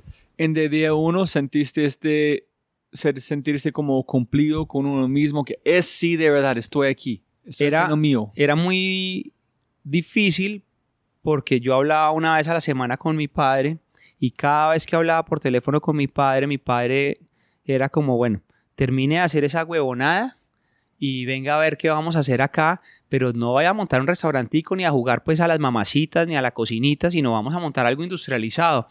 Entonces siempre volvía a estar la sombra. Yo nunca sentí Ah, una palabra como de mi padre que estaba orgulloso. Entonces, por un lado yo estaba feliz haciendo lo que yo quería, pero siempre había una sombra que me bajaba, siempre había una sombra que me opacaba, siempre había una inseguridad en mí. Entonces, ¿por qué seguiste las conversaciones que tú sabías este sombra viene? Buscando el felicitaciones, estoy feliz de vos, estoy orgullo del padre. Pues buscando la aprobación de mi padre, obvio, que nunca llegó. Y podía que él de pronto se sintiera orgulloso que me iba bien o lo que fuera, pero, pero si lo decía, siempre había un pero. Nunca fue un sí rotundo. Entonces las sombras siguen. siguen. Las sombras es como, siguen. Es como, el- como la- las muñecas, las cartoons. Cuando La Total. persona camina con este aguacero encima. Y esa sombra cada vez es más grande. Si corremos rápido, tienes solo por un segundo y llega. Sí, porque hay una presión muy grande ahí. Hay una presión. ¿Y no encontraste con su primera esposa cuándo? Y yo creo que ahí, ahí pues me faltaba, me faltaba el último trimestre y ahí conocí a mi ex esposa y fue muy rápido porque al mes de estar saliendo yo le propuse matrimonio. Entonces yo creo que ahí lo que hice fue tratar de no volver a Colombia. ¿Sí? Tratar de no volver y, y como decir, bueno, yo ya tengo mi vida y, usted tiene la suya, papá, y bueno, acá nos vamos yendo para no volver ahí. Eh, entonces, pues fue todo súper apresurado. No nos conocíamos porque pues uno en un mes no se conoce. Estuvimos tres meses juntos. Luego vinimos a Colombia como a hacer la presentación. Ah, no, nos conocimos con, con los papás de, de Natalie en París. Ahí pues les pedí la mano oficialmente, la cosa. Eh, ellos pues también estaban como aterrados porque eso era muy rápido. Eh, vinimos acá, conocieron a mis papás, nos fuimos después todos para Argentina a hacer la presentación oficial. Ya ella se quedó como organizando la boda, yo me volví a París. Eh, entonces, pues no, no convivimos tres meses. O sea, tres meses, un pelado de 26 años, pues uno no tiene ni idea qué es la vida. Pero pues sí, es, es muy interesante. Dices, dijiste este, es- posiblemente es tratando de escapar. Sí, Pero como, es mira, ya estoy haciendo mi propia cosa. Ahorita voy a tener mi propia familia en cada vez más lejos de Colombia en su padre, ¿no? Es cada acción es una separación de independencia, pero nunca fue independencia en su propia forma. No, nunca. Solamente en la en, en letra, pero no en la forma de ser. Exacto. Sí, porque siempre necesitaba esa aprobación final que nunca la encontraba. Entonces, pues al no encontrarla, pues mi autoestima o, o- o mi, o, mi- o mi- mi determinación siempre estaba coar- coartada. Y qué mierda que alguien no es capaz muchas veces de entender este en tiempo real. Tiene que hablar con terapia, en ver en el espejo como 20 años, 10 años después en entenderlo. Uno no se da cuenta el poder que tienen las palabras eh, o las acciones o, las, o los sentimientos de una persona. Muchas veces como, como papá no se da cuenta el daño que puede hacer eh, amando con todo el corazón. Yo creo que mi padre no se daba cuenta el, el daño que, que me hacía a mí, no era consciente, él creía que estaba haciendo lo mejor que él podía. Eh, yo lo veía como que él estaba tratando de controlar la situación, pero tampoco entendía que él estaba haciendo lo mejor que él podía hasta muchos años después. Imagínese que tenía alguien para, con quien vos puedes hablar en ese momento sobre todo este para empezar a entender el poder de palabras también en la otra dirección. Sí, y, y- y yo mismo me, me autosaboteaba, porque entonces salí corriendo a casarme. en vez de haberme quedado en Europa eh, haciendo pasantías y estudiando y perfeccionando, trabajando en distintas cocinas para ser realmente el mejor cocinero, aceleré ese proceso con tal de no volver a mi casa. ¿Sí? Entonces me casé y me fui a vivir a Londres con, con mi ex esposa y estuvimos como ocho meses allá. Pero entonces ella, mm, ella llegó con un trabajo, yo no tenía trabajo, pero entonces el trabajo a ella no le sirvió porque eso le quedaba muy lejos y ya no quería trabajar y era una niña muy mimada y yo pues sí encontré trabajo a los dos días y me metí a trabajar y estaba feliz, feliz. ¿Dónde está trabajando? Trabajaba en The Pharmacy, que era un restaurante en Notting Hill y era como el restaurante más trend, no sé, por allá pasaba el príncipe Carlos, por allá pasaban los Rolling Stones, y, o sea, pasaban todas las celebridades, iban a ese lugar y yo cocinaba ahí. ¿En cómo entraste? Eh, fui a almorzar al segundo día de estar en Londres con, con Natalie. Fuimos a almorzar allá y me encantó. Y, y entonces yo tenía hojas de vida impresas en mi mochila y mandé llamarla el chef y me dijo, no, no, no es un chef, es una chef. Eh, dije, no, pues puedo hablar con ella. Entonces ella salió y le dije que me encantaba lo que había comido, lo que me gustaba, que me acababa de graduar del Cordon Bleu de París, que estaba recién casada con mi esposa y que nos habíamos venido a Londres a aprender y que yo le quería entregar mi hoja de vida por si de pronto le parecía interesante que yo trabajara con ella y al otro día me llamó y me dijo, listo, véngase a trabajar, empieza, ¿puede hoy? Yo, sí, ya, ya voy, para allá voy, de una. Pero ¿por qué vos no alguien más? Me imagino mucha gente quiere trabajar allá, ¿no? No sé, porque le gustó mi hoja de vida, le gustó mi actitud, no sé. Ah, ok. Entonces arranqué allá a trabajar feliz y trabajaba de 9 de la mañana a 11 de la noche y no me importaba. Yo era el más feliz. Y, y mientras tanto mi, mi ex pues, se quedaba en casa y empezó a deprimirse y empezaron como problemas entre los dos, que por qué esto, que no sé qué. Yo ya me veía montando un restaurante en Londres, porque además lo que yo quería hacer, que eran fusiones asiáticas y caribeñas, no existía. Y Londres era como el trend de la, de la gastronomía en ese momento. Y miren exactamente como su papá. Su trabajo fue todo. Sí, claro. No tenía vida. No tenía, Tenía vida. trabajo y trabajo. Sí, exacto. Y involucrarse a alguien más, Sí, su esposa. ajá. Entonces, pues eh, a ella le, dio, le dio una enfermedad que tenía que operarse. Eh, su padre pues era una persona muy poderosa en ese momento y, muy cercano pues a Estados Unidos con cosas de, de bancos y esto. Entonces, no, en Londres no se puede operar porque la medicina es muy mala en Londres, entonces vamos a mandarla a Nueva York, donde un especialista, entonces como que paramos todo el proceso. Yo tenía, mientras tanto, había ido construyendo como con mi padre, montar un hotel eh, en- por los lados de Santa Marta, que teníamos una finca en el río Don Diego. Y su propio restaurante en Londres también, ¿o no? No, pues primero quería eso, pero pues no se daba. Entonces pensábamos a futuro tener este proyecto acá en Colombia y, y eh, él, como, su- como el padre de Natalie era un ejecutivo muy importante de Citibank, le, le prohibieron ir a Colombia, a él y a su familia. Entonces como que me tocó hablar con mi padre y decirle, mira, Natalie no puede vivir en Colombia, lo tiene prohibido. Vamos a irnos a Argentina. Entonces, claro, para mí fue como un, una ayuda para no volver a donde mi padre, decirle, yo, yo iría, pero pues no puedo dejar a mi esposa botada, estoy arrancando un hogar. Entonces nos fuimos para Argentina y cuando llegué allá yo quería montar, tenía una idea de montar Espera, ¿cuántos años tenía en este momento? 20, 26 todavía. Me casé a los 26. Pero como su mamá parece muy como descuidisto. Boston, después Colombia, París, Londres, Argentina, esposa, Cordon Bleu, todo en como más o menos cuatro años. Sí, más o menos. Estás volando, literalmente. Entonces, bueno, llego allá y digo, no, yo quiero montar una sanduchería. Había unas sanducherías en París que se llamaban Cosi, que era un horno de leña donde sacaban focaccia y la focaccia caliente la, la armaban en sándwiches y a mí me parecía wow. Yo decía, esto me parece súper cool, quiero montar esto. Entonces empecé a hablar con mi, con, con mi, con mi ex suegro y le comenté y me dijo, no, vas a montar una sanduchería, no. Si vas a montar algo, montar el mejor restaurante de Argentina y yo me voy de socio con vos. Entonces como que me pico, yo dije, ah, sí, listo, vamos. y me metí a hacer un restaurante y realmente el restaurante se volvió uno de los cinco mejores restaurantes de Argentina. ¿Cómo se llama? Se llamaba Calú. Calú. Calú ¿En qué tipo de comida? eh, eran fusiones asiáticas y caribeñas. Ah. Yo cuando llegué a Argentina, pues los vi tan cosmopolitas y tan europeizados y como tan cool y todo. Yo dije, no, pues esta gente, la comida más vanguardista la va a entender. Y no, el argentino es muy conservador en lo que come, es muy de carnes, es muy de pastas. eh, entonces al principio funcionaba muy bien porque el concepto estaba súper cool, pero a la gente le costaba. Le costaba ir porque entonces, ah, pero no tienes una carta de asados, pero ¿dónde tenés pastas? Pero no sé qué. Entonces fuimos como desarrollando y haciéndonos un, un espacio con muy buenas críticas.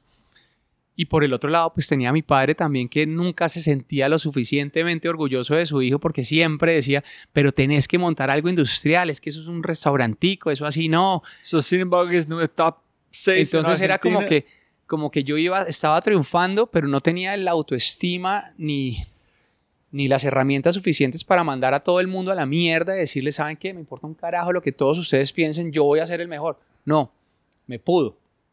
Entonces, él, ¿por Entonces, qué ahí no algo. su forma? Sí, ahí pasa algo y ahí es cuando me doy cuenta que yo lo que hice con el matrimonio fue reemplazar a mi padre en mi esposa, porque me pasaba exactamente lo mismo.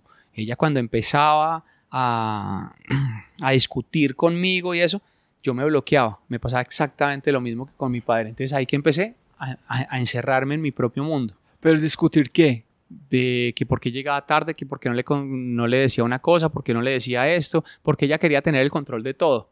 Ah, ok. Ella fue parte del restaurante. Éramos socios en el restaurante. Y con su suegro. Claro, lo que pasa es que cuando arrancamos a montar el restaurante, ella quedó embarazada de Paloma, de nuestra, de nuestra primera hija, y los primeros tres meses estuvo muy en casa, cuidándose, y ya después no volvió, ya se quedó en casa. Entonces yo ya terminé haciendo el restaurante solo. ¿sí? Cuando ya se quiso meter ella al restaurante, pues ya el restaurante existía, estaba montado, funcionaba y todo, y ella llegaba como una competencia conmigo. ¿sí? Entonces, en vez de sentirse orgullosa de su esposo, ella era, yo era una competencia para ella. Entonces, imagínate, tenía la competencia en la casa, tenía al papá que no estaba de acuerdo con lo que yo hacía. Eh, entonces era muy difícil mantenerme. En vez de haber como sacado las fuerzas y haber dicho, ¿sabe qué? Usted no es la esposa, o sea, usted no es la mujer con la que yo quiero compartir mi vida. Yo me encerré, me quedé callado y seguí para adelante. En- poniendo su energía en el trabajo. poniendo mi energía así en el trabajo. Pero entonces cada vez terminaba y no me provocaba irme para mi casa, entonces me quedaba, pues obviamente me llegaban vinos de todas partes porque pues tenía una de las mejores cartas de vinos, eh, amaba el tema del vino, pues entonces me tomaba, siempre me quedaba tomándome algún vino o alguna cosa solo como para no llegar a la casa. Y empecé a, tomar y a tomar y a tomar y obviamente pues eso se fue agrandando con el tiempo. Eh, y se empezaron a generar problemas. Entonces yo no tenía comunicación con mi esposa, nos llevábamos mal, eh, pero no tampoco lo hablábamos. Yo me lo tragaba, me fui alejando mm, y terminamos en una relación que era como un poco automática. Duro. Sí, difícil, muy difícil. Eh, pues empezó la crisis en Argentina, empezó a haber problemas en Argentina cuando el corralito y entonces pues, pues mi suegro en ese momento era banquero y conocía, entonces nos dijo, no, no, ustedes tienen que cerrar y irse, esto aquí se va a joder todo. Y pues si, es él, si él era el que sabía, yo no me quería ir. Yo quería seguir luchando para el restaurante, cambiar el concepto, hacer algo como para que funcionara, porque pues se cayeron las ventas, todo se cayó con el corralito. Entonces lo que, lo que al escucharlo me llegó una asesoría en, en Miami, cerramos el restaurante, lo vendimos, me llegó una asesoría en Miami y, y entonces me fui allá y haciendo la asesoría en Miami me salió un trabajo en el Ritz. En Miami. En, en. Miami, sí. En, en el Ritz Carlton de Key Biscayne me contrataron como su chef de, de Garman J de banquetes. Y cuando entré a la hora, echaron al chef que estaba de Garman J de banquetes y me dijo el chef, bueno, usted se queda de, de chef, no va a ser el subchef. Yo había aplicado con la mitad de la experiencia que se necesitaba para ser su chef y terminé siendo el chef. No fue más, no tenía más experiencia porque arrancado como un restaurante, trabajando en este restaurante como... No, en- tenía pues la experiencia que había tenido en mi restaurante y en los restaurantes que había trabajado en Londres. En Londres trabajé en tres restaurantes. Eh, y entonces pues arranqué allá a encarar las cosas. Le dije a mi esposa, bueno, vente para acá y acá, pues que nazca Lola, que era nuestra segunda hija. Y ella dijo, no, no, yo me quedo porque también lo mismo, ¿no? La medicina es muy mala en Estados Unidos. Y yo, pero la vez pasada fue de Londres a Estados Unidos, ahora que no. O sea, no entiendo nada, pero bueno. Eh, entonces, para mí fue también un respiro, por un lado, porque como tenía esa relación tan difícil con, con mi ex, eh, que en ese momento pues estábamos casados y yo- entonces me quedé como libre cuatro o cinco meses en, en- Miami, también feliz, eh, en, en- el hotel, trabajando, busqué una casa, compramos una casa, vendimos lo que teníamos en, en Argentina y como que arrancamos desde cero.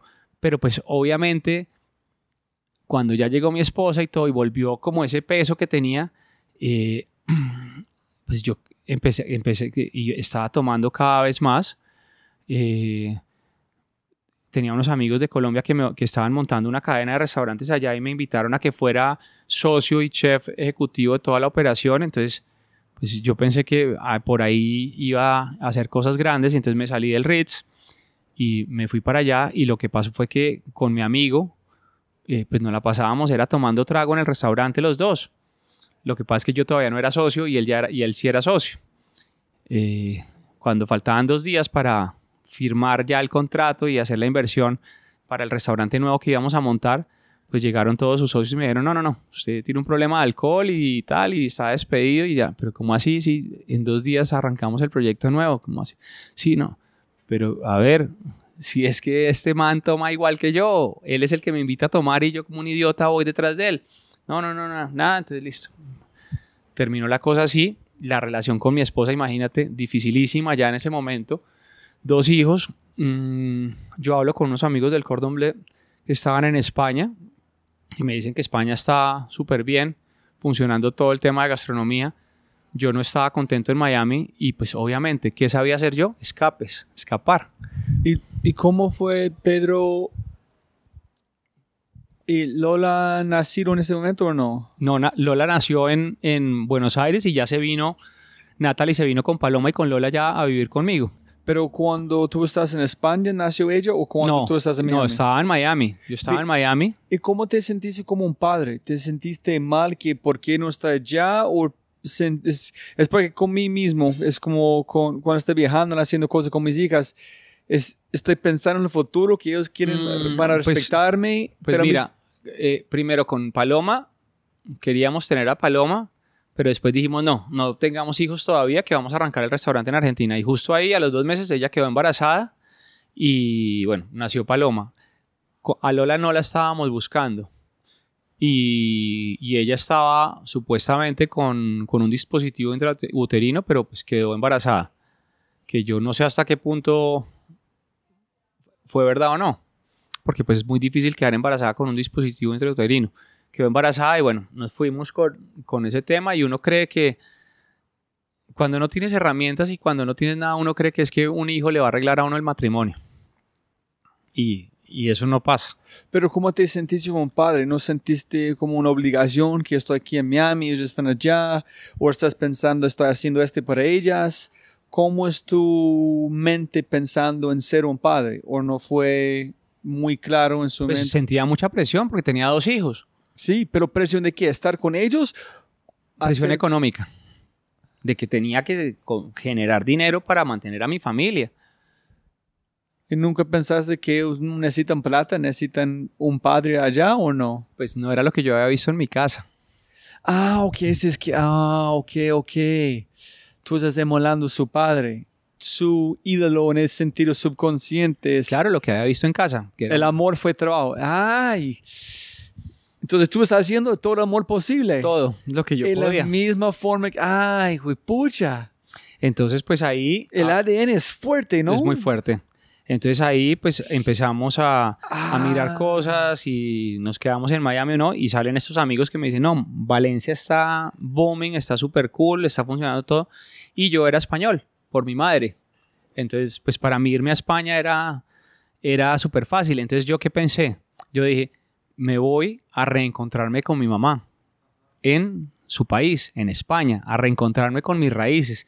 Entonces, allá me fui, pero obviamente, ¿qué era? Un escape geográfico otra vez. Iba de escape en Más escape. lejos. Ahí, ahí íbamos. Imagínate, ya nos movimos los cuatro. Natalie, Paloma, Lola y yo. A llegar pues a un país totalmente nuevo. A empezar de cero otra vez. ¿Cuántos años tenía Paloma en un momento? Mm, Paloma Tres. tenía dos, dos añitos. Ok. Y Lola acababa, estaba Ah. recién nacida, pues estaban así dos años y medio, seis mesecitos y bueno, nos, nos vamos para España.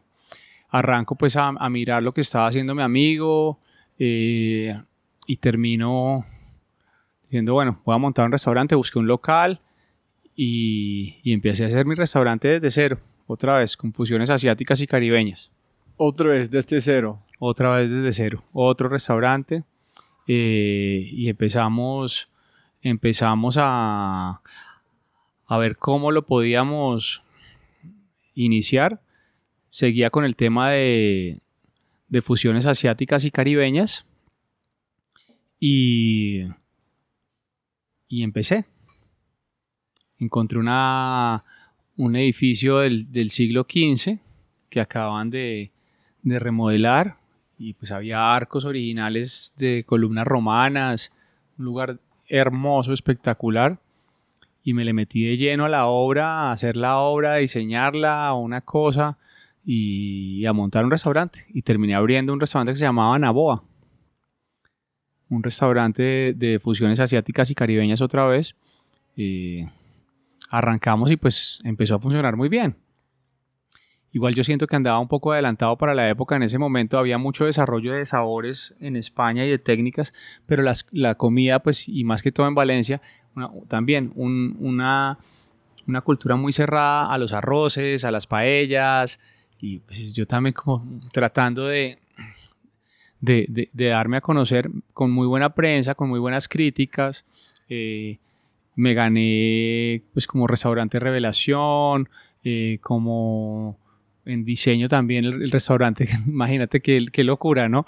En Proyecto Contract, en una revista de diseño, me publicaron el restaurante, eh, no lo querían publicar porque no había un arquitecto ni un diseñador detrás, sino era el chef el que lo había diseñado, era muy loco, entonces era como a la sombra de mi padre ahí de una u otra forma con, el, con la arquitectura y el diseño. Y el restaurante empezó a funcionar muy bien, pero ya mi vida era un desastre. Yo cada vez tomaba más alcohol, empecé a consumir cocaína en, en, en Valencia y, y pues mi relación con Natalie era un desastre. Estábamos como... Estamos, pero no estamos porque pues todo está tan mal, pero pues ella trataba de- como de, de discutir conmigo eso y yo simplemente encerrado, encerrado en mi mundo, en mi vida y no, y no me abría y no hablábamos y no, no había forma de nada. No había forma de nada. Y me imagino que su padre nunca preguntó o no había tenido una opinión cómo, cómo van con su familia como padre. Si estás trabajando, estás bien. No, no, no, pues obviamente que como así, que otro viaje, que otra cosa, que otra mudanza, pues todo el mundo en alerta. Pero pues nosotros seguíamos ahí tratando de llevar las cosas como mejor podíamos. Y, y pues ahí al final del día ya llevamos como un año, el restaurante estaba funcionando bien, las cosas iban bien y Natalie quedó embarazada otra vez. Otra vez con dispositivo intrauterino, otra vez con las cosas, otro embarazo, pues se vino Jerónimo. Y ahí fue como, mejor dicho, yo estaba pensando en divorciarme ya, por primera vez estaba como armándome de valor para divorciarme y se viene el embarazo y pues obviamente ¿qué hice? Quedarme callado, tragármela toda que era la que sabía hacer y esperar que Jerónimo resolviera el matrimonio, que no iba a pasar. Eh,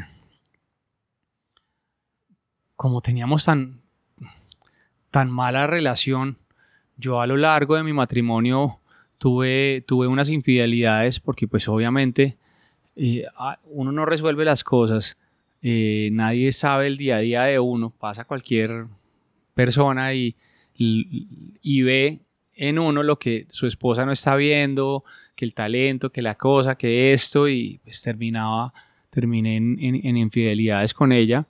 Mm, hasta que llegó una infidelidad muy grande porque, porque ya la relación estaba totalmente desgastada.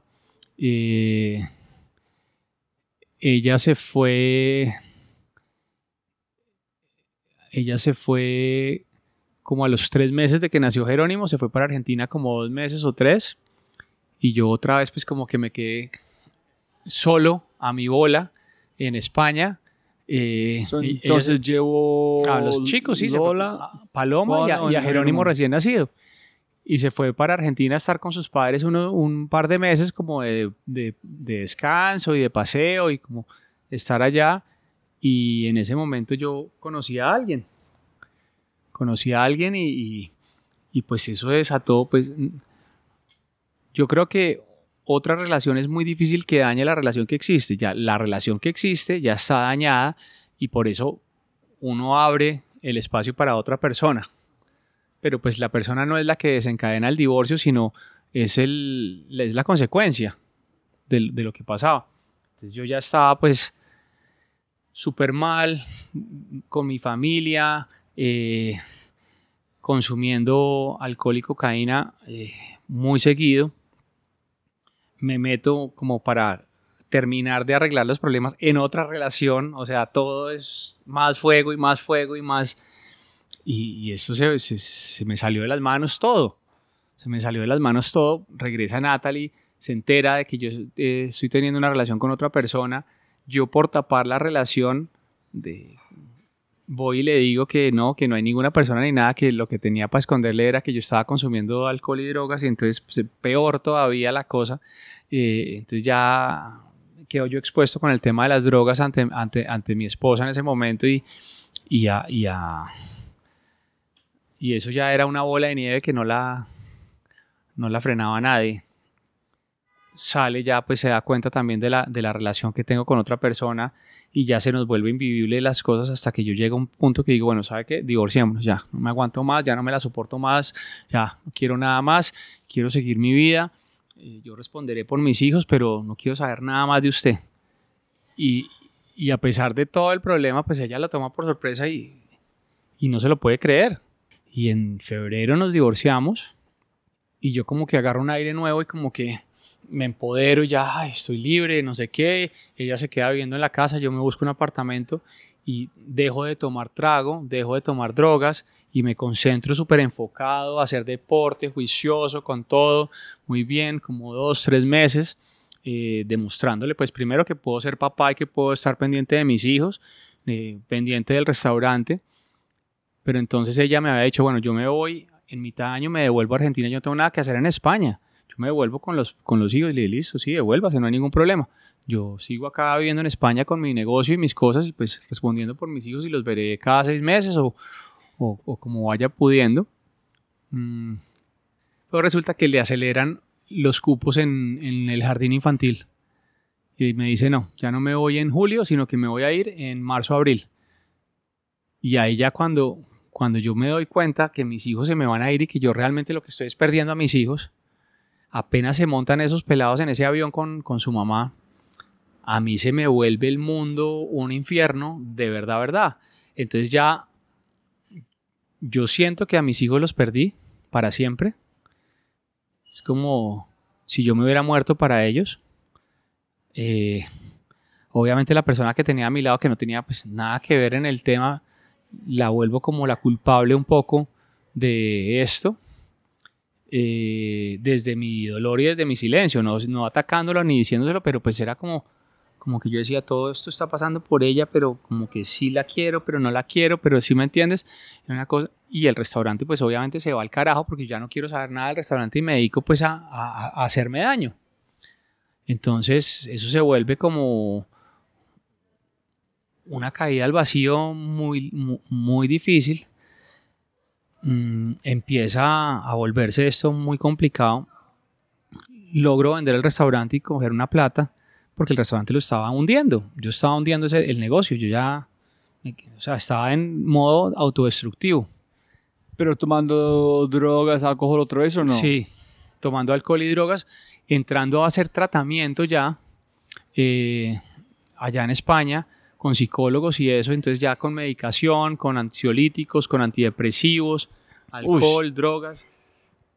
Llega un punto que Entonces, químicamente no eres vos también. no, nada, tampoco. Estoy, yo vivía en un octavo piso y estoy a punto de tirarme.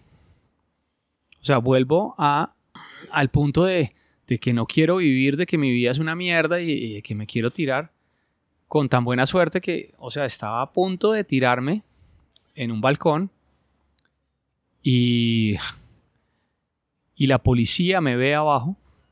Un policía me ve que yo estoy como con las piernas afuera ya, como pensándolo. eh, mi novia de ese momento estaba en el apartamento en la parte de abajo, pero un apartamento de tres pisos. Y no tenía ni idea que yo estaba pues en el balcón como pensando en tirarme porque habíamos discutido y, y yo estaba ahí arriba. Ya pensó que estaba pues como pensando o lo que fuera. Cuando la policía toca la puerta, ella abre, ¿qué pasa? Y entran como tres policías, suben corriendo y me agarran a mí, pues como... Y otra vez esposado, amarrado la cosa. A ver qué va a pasar. Esto pues se desencadena en, en un desastre. Ella llama a mi padre y le dice, mire, yo no puedo con su hijo, aquí está pasando esto y esto y esto. Eh, pues venga usted por él. Entonces yo llamo a mi padre diciéndole, por favor, ven por mí, ayúdame. Y mi padre dice, no, no, no, montes en un avión y véngase para acá y acá estamos. Un... Entonces pues me monto en ese estado de nervios tan grande en un avión. Y Llego aquí, dejaste todas sus cosas ya. dejo, dejo todo como pendiente ahí. eh, me vengo para acá, estoy como tres o cuatro meses aquí, eh, ya con psiquiatras, mirando las cosas, en un tratamiento muy difícil, en un tratamiento ansiolíticos, eh, antidepresivos, pa- medicamento para el trastorno afectivo bipolar, con una pastilla que además me parecía la, la- la pastilla más tenaz de todas. Eh, este médico recetaba una pastilla que se llama Antabus. El Antabus lo que hace es que tú te la tienes que tomar todos los días. Eh, y si llegas a tomarte un poco de alcohol, la pastilla lo que te hace es que te genera una reacción química que te intoxica el cuerpo y terminas en urgencias. Como una pastilla para, para no tomar alcohol. Porque si llegas a tomar alcohol te intoxicas. Una, peligrosísimo me parece el tema. Totalmente, o sea, un tratamiento totalmente represivo. Yo al final encuentro una pastilla que hace que el efecto del antabús quede totalmente bloqueado, entonces puedo tomar alcohol también. O sea que ya era alcohol, drogas, antabús, antidepresivos, ansiolíticos y pastilla para el trastorno afectivo bipolar. Bueno, finalmente como que me armo un poquito de valor y logro parar un tiempo y ya me siento bien y le digo a mi padre, no, yo me vuelvo para España.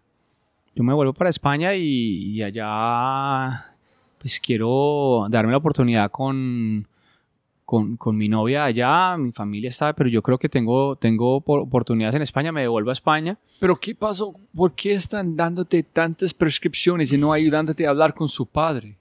Porque, confrontar la, porque la- la- enfrentar el problema sí, de verdad. porque no te dan, porque yo no, yo eh, hasta ese momento no, no veo que es un problema con mi padre, sino es simplemente un tema de adicciones. Pero yo pensé que ellos van a hablar contigo para ayudarte para encontrar No, no, por no, qué tienes adicción. La es que el- adicción es solamente un escape. ¿Escape de qué? Claro, pero nadie lo ve así. Nadie lo ve así. Pedro tiene un problema. Aquí nadie más tiene problema. El problema no- ni, ni lo tiene Jairo, el papá, ni lo tiene Natalie, la, la ex esposa. No, el del problema es Pedro, en todo. Entonces era mucho, eh, porque cuando hay un adicto en casa es mucho más fácil echarle la culpa al adicto que al resto. Dándote más formas de escaparse. Claro, porque te dicen, no, pues yo, yo soy un padre ejemplar, yo aquí lo estoy apoyando a mi hijo, él es el que tiene un problema de adicciones, yo, yo soy una buena esposa, el, el- el tal por cual es este que, que es un adicto. Entonces tú al ponerte el letrero de adicto te quitas todas las, todas las otras eh, cualidades que tienes.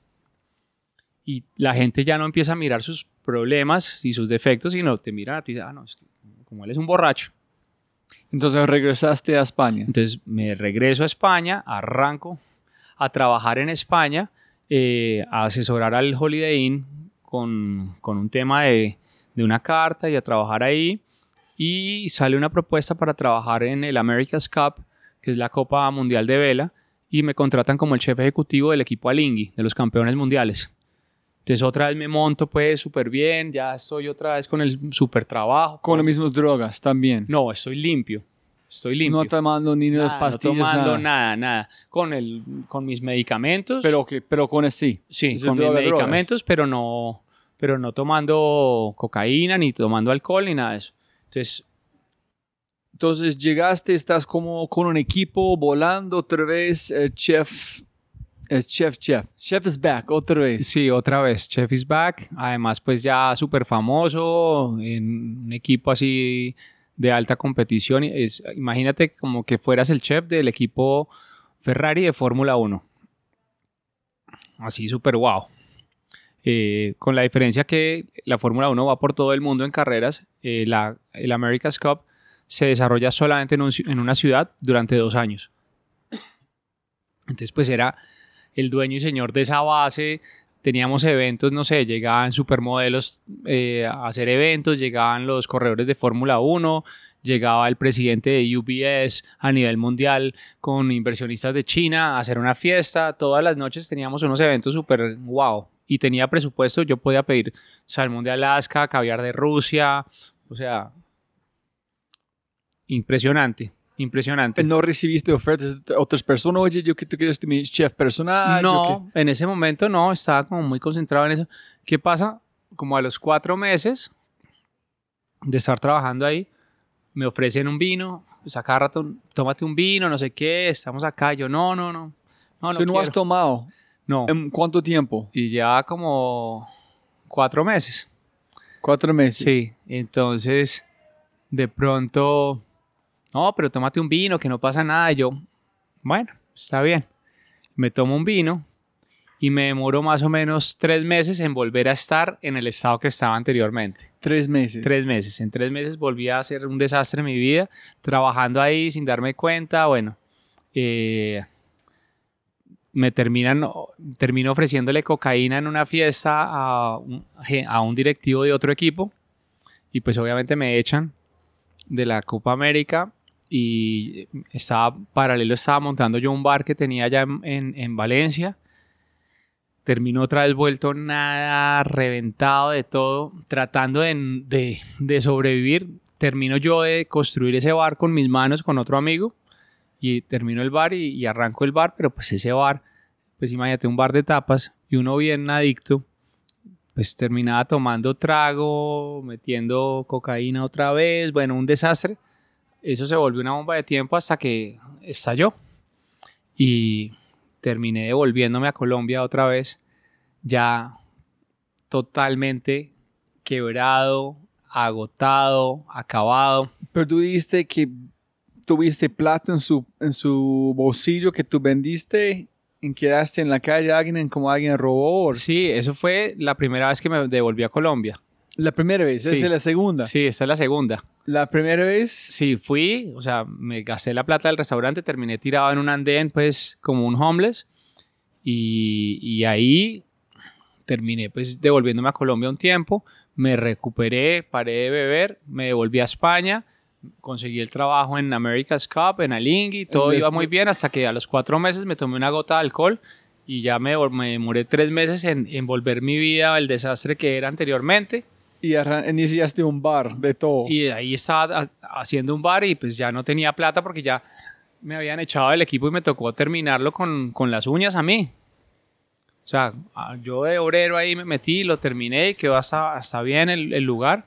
Y hacía como comida latinoamericana, tapas latinas, eh, con música de la movida marileña. El barcito iba bien y podía haber funcionado muy bien, pero pues yo no estaba bien.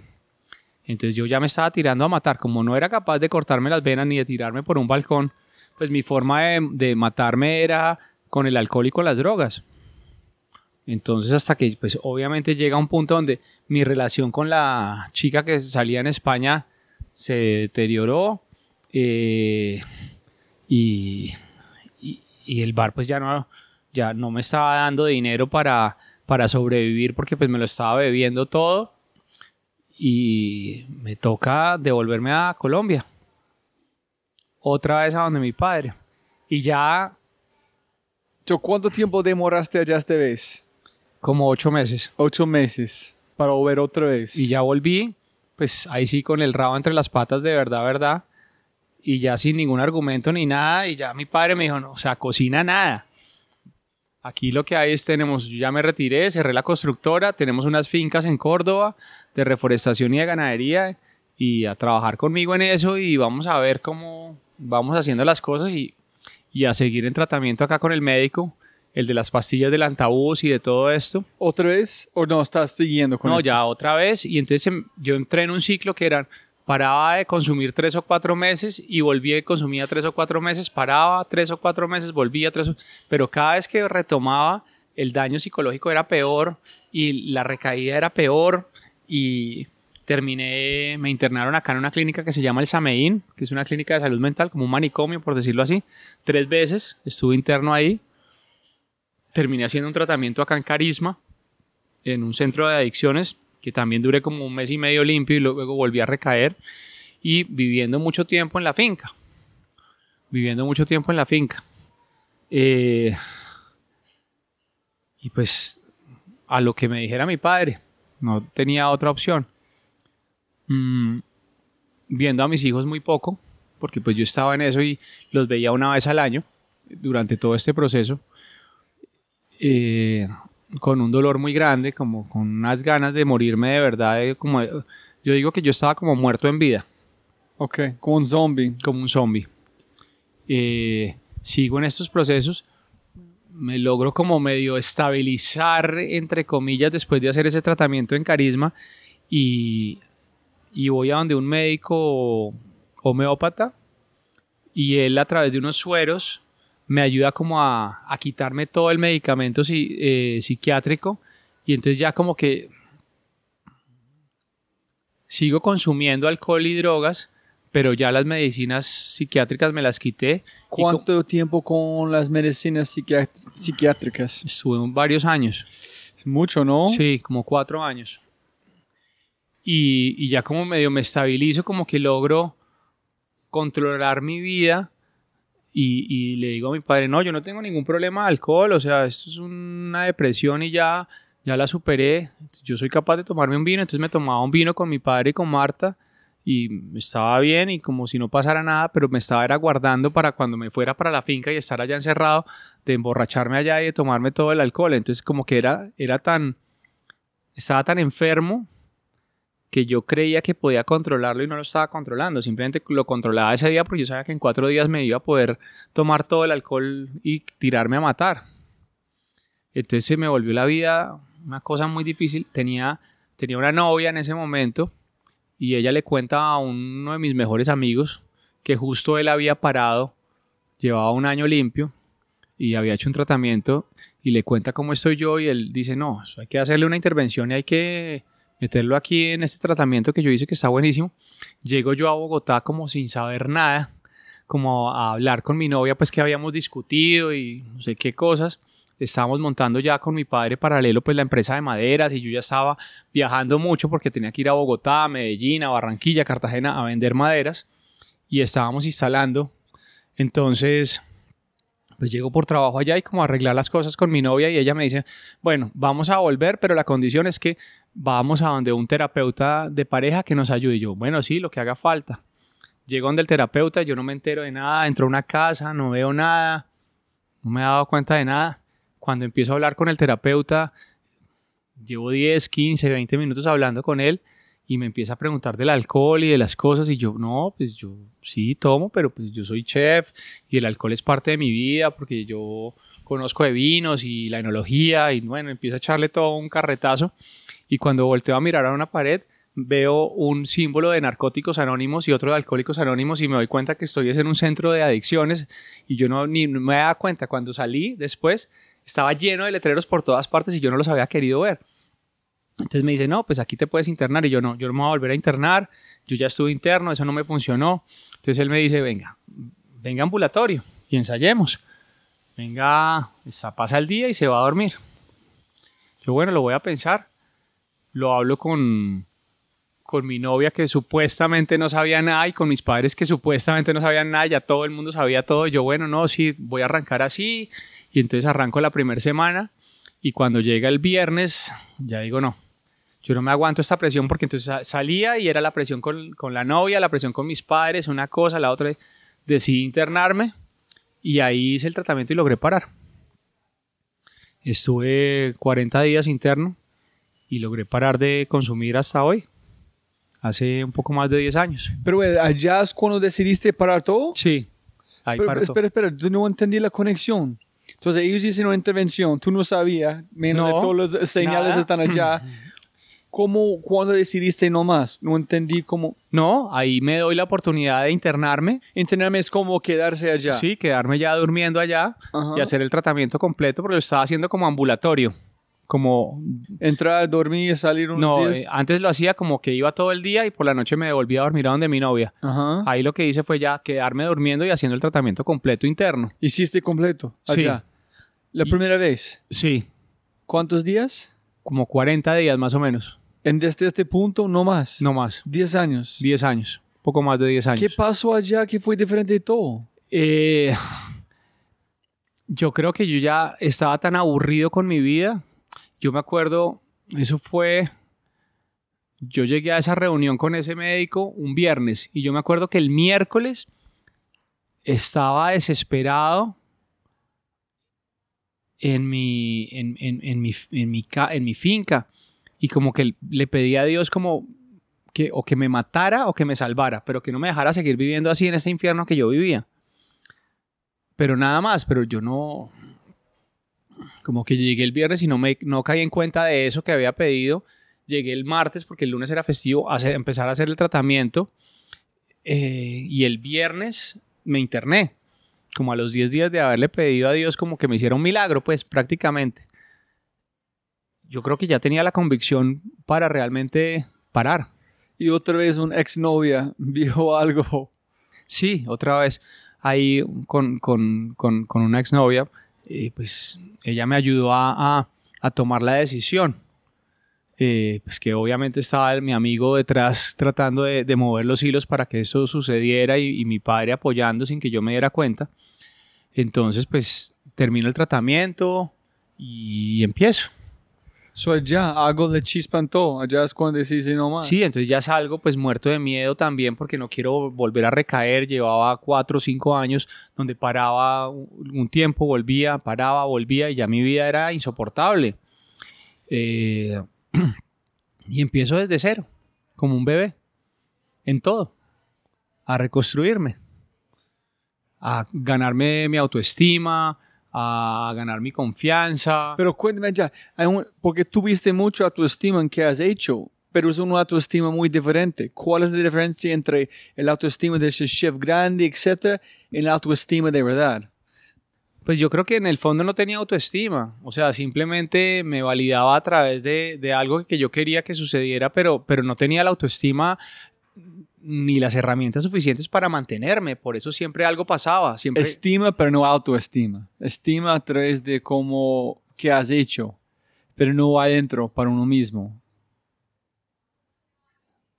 Sí, no me quería lo suficiente. Yo creo. Me quería lo suficiente. No tenía las herramientas, no confiaba en mí lo suficiente. Era mucho más importante lo que me decía la gente afuera que lo que yo realmente sentía. Siempre había una palabra de mi padre, una palabra de, de, de mi ex esposa que siempre me bajaban, que siempre me caían, que nunca me dejaban. Siempre estaba buscando la aprobación de los demás, pero no la encontraba. ¿Por qué? Porque no tenía autoestima. Estaba buscando la autoestima en los otros, no en mí cuando realmente ya paro y empiezo a construirme desde cero y ahí empiezo a construir mi autoestima. Yo pienso aquí es el momento perfecto para no cerrar, pero cumplir las historias en es cuando llega el punto de enfermo su papá, cuando empezó la parte de que todos los negocios van a quebrar, en después de este punto. Bueno, ahí empezamos mi padre y yo, arrancamos desde cero prácticamente.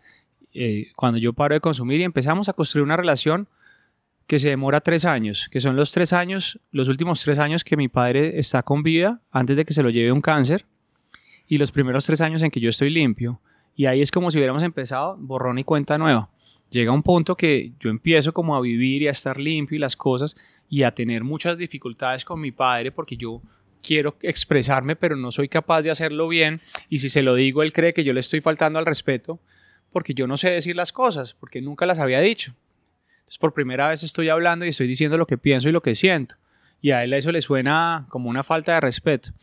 Entonces hablo con mi terapeuta y le digo, mira, me pasa eso con mi padre y no. Entonces él me dice algo que, que, hace todo el sentido para mí. Me dice, ¿quién se metió a hacer el tratamiento? ¿Tú o tu padre?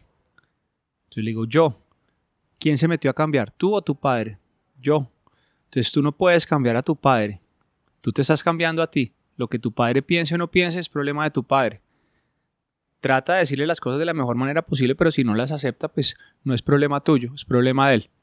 Entonces ahí ya empiezo yo a cambiar mi forma de pensar y defiendo mi punto así mi padre se enfade conmigo. Pero ya por lo menos no me lo guardo y ya lo empiezo a soltar. Bien, regular o mal. ¿sí? Habrá veces que lo digo mal, habrá veces que lo digo bien, pero él cualquier contradicción es una falta de respeto. Entonces es muy difícil llevar la relación, pero empezamos a llevárnosla. Y mi padre se enferma cuando se da cuenta que tenemos una empresa que está a punto de la quiebra. Yo le trato de mostrar y mostrar y mostrar, pero pues él no confía en mí todavía. Cuando ya realmente se lo muestro a través del, del, ingeniero que nos ayudaba, de era el subgerente de la empresa, y le muestra los números y le dice, mire, Pedro tiene razón en lo que le está diciendo, usted no le está creyendo. O sea, la empresa está, perdiendo dinero todos los días tiene que ponerla a producir, hay que buscar a alguien urgente, un socio, alguna cosa porque se va a quebrar. Entonces ahí como que mi padre se ve como un niño así en pánico y, y, ahí yo creo que empieza a desarrollar ese cáncer. Yo me quedo encarando las cosas porque mi padre se tiene que venir acá. Él tiene una fractura, una pequeña fractura y empieza con una cojera. Y ahí es que descubrimos que tiene un cáncer en la médula ósea. Y, y yo me quedo encargado de la empresa, obligado por, pues, mi padre le toca de manera obligatoria entregarme las, las riendas a mí porque él no puede. Y empiezo yo a tratar de salvar la empresa y a tratar de salvarla y, y no, pues ya no había forma porque revertir la operación era muy difícil, necesitábamos demasiado dinero y no lo, no lo pudimos hacer. Finalmente mi padre muere, yo sigo tratando, pero ya en ese periodo en que él se muere yo me doy cuenta de algo y es que como mi padre solamente se sabía relacionar a través del trabajo, la única forma de construir una relación conmigo fue construyendo esa empresa. Para él no era un negocio que tenía que dar plata, era salvar la relación que tenía con su hijo. Yo finalmente lo entiendo. Entiendo que entonces yo le digo a él un día en un desayuno en la finca, le digo, mira, tú y yo al final del día somos iguales, papá. Lo que pasa es que socialmente la gente nos ve diferentes pero tú y yo somos dos adictos. Entonces mi padre, ¿cómo así? Digo, sí, yo consumo alcohol y drogas y tú consumes trabajo. Tú eres un workaholic y yo soy un adicto al alcohol y a las drogas. Somos iguales. Lo que pasa es que la gente te ve y dice, qué señor tan trabajador, y a mí dicen, es un borracho de mierda. Se lo logro decir y eso yo creo que le movió mucho a él, pero sobre todo a mí me liberó, porque logré bajar a mi padre a la tierra. Y esa figura que tenía pues que era inalcanzable la, la, volví a tener de tú a tú. Y ahí pudimos construir una relación de verdad. Y la relación realmente fue hermosa con mi padre los últimos tres años. Miren cómo, cómo raro es.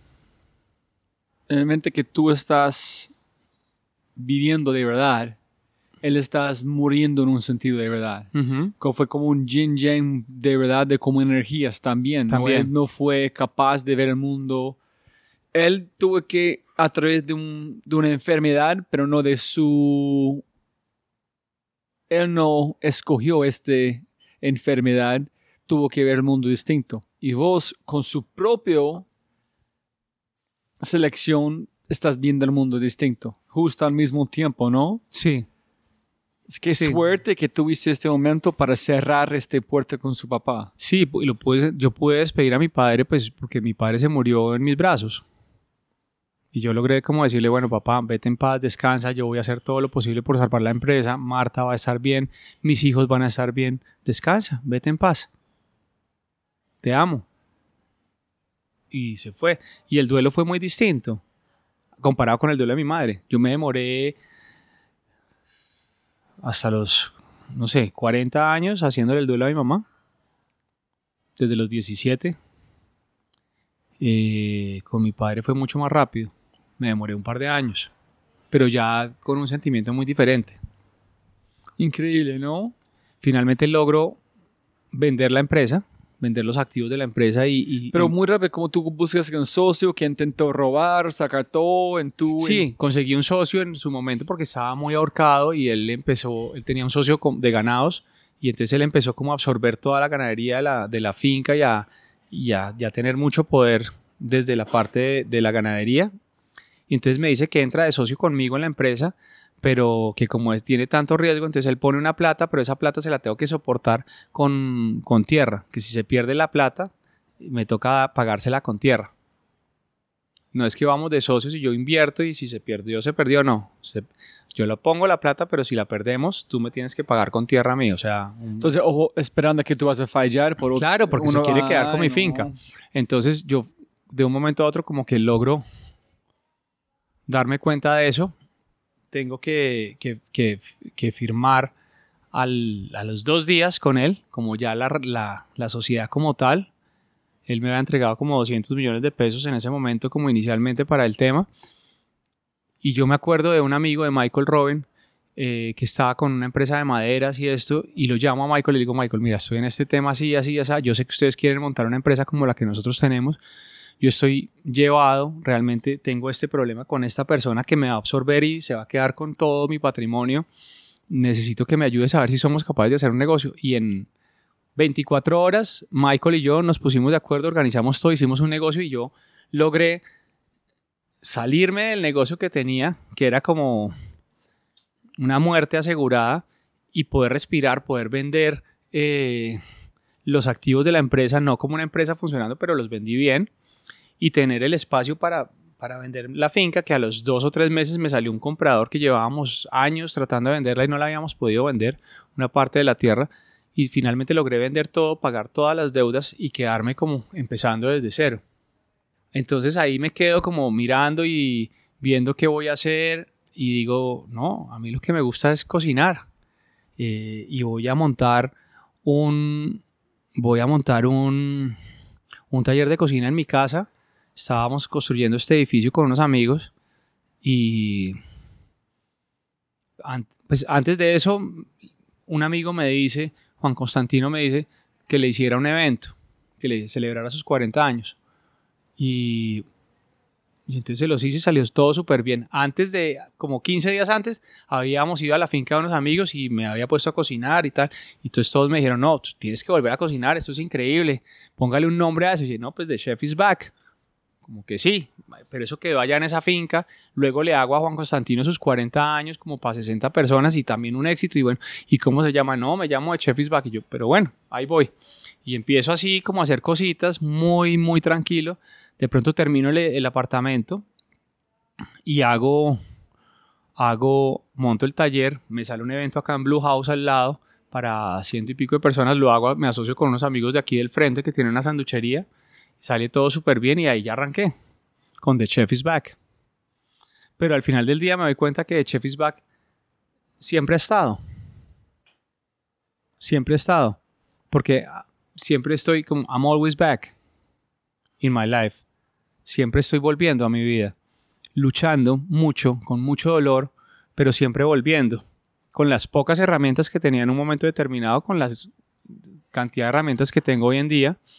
eh, y me doy cuenta que la vida no es estática, me doy cuenta que la vida siempre está cambiando, siempre se está moviendo, siempre estamos en movimiento y que siempre tenemos que estar volviendo. Porque muchas veces nos quedamos estáticos y nos quedamos quietos y la vida nos, nos, nos, nos pasa por encima o la vida nos atropella. Tenemos que ir a al, al mismo ritmo que estamos viviendo nuestras vidas, siempre tenemos que volver, siempre tenemos que estar de vuelta. Y yo creo que así es que vivo mi vida hoy. Yo vivo mi vida y, y lo digo muchas veces como si estuviera viviendo horas extras. Porque realmente siento que estuve muerto en vida muchos años y, y hoy estoy vivo. Sí, yo todavía desde este Es como un koan, the chef is back. Tú puedes pensar qué significa este mil veces y nunca van a encontrar una definición que es, es como un, ¿sabes? Como un koan. Yo puedes tener que meditar sobre qué significa este. No estoy pensando, la gente piensa que no, no puedes cambiar, que la vida es... No, yo soy miles, estoy cambiando contigo en un tiempo real. No soy la misma persona que entré a este espacio y decir, hablando con vos sobre sobre sus historias, como tú viste cinco vidas distintas. En, en The Chef is Back es como la, la imagen de, de Ratatouille. Cuando ese man tocan este comida, envuelve en la cocina con su mamá. Sí. Entonces tú estás otra vez, este niño de como the pure kid, I'm back. The, the love, the pure love, the pure life, the, las razones correctas is back. Pero también estoy back cada día porque es una lucha nunca para. No sé, hay miles de formas de... Sí, hay muchas formas. Desde la parte afectiva también, porque, bueno, algo que no te conté, yo tuve una relación de dos años con, con una persona y terminé casándome con ella a los seis meses. O sea, dos años de novios, nos casamos y duramos seis meses casados durante todo esto, después de la muerte de mi padre. Y ya tenía las herramientas para darme cuenta de que me estaba equivocando, de que no era la persona que realmente yo quería vivir. Y a los seis meses le dije, mira, ¿sabes qué? Vive tu vida, yo vivo la mía, pero ya no quería volver a caer en, en problemas, en vivir mal. eh, y fue una relación muy corta, eh, que pues tuvimos momentos muy bonitos, pero otros momentos muy malos.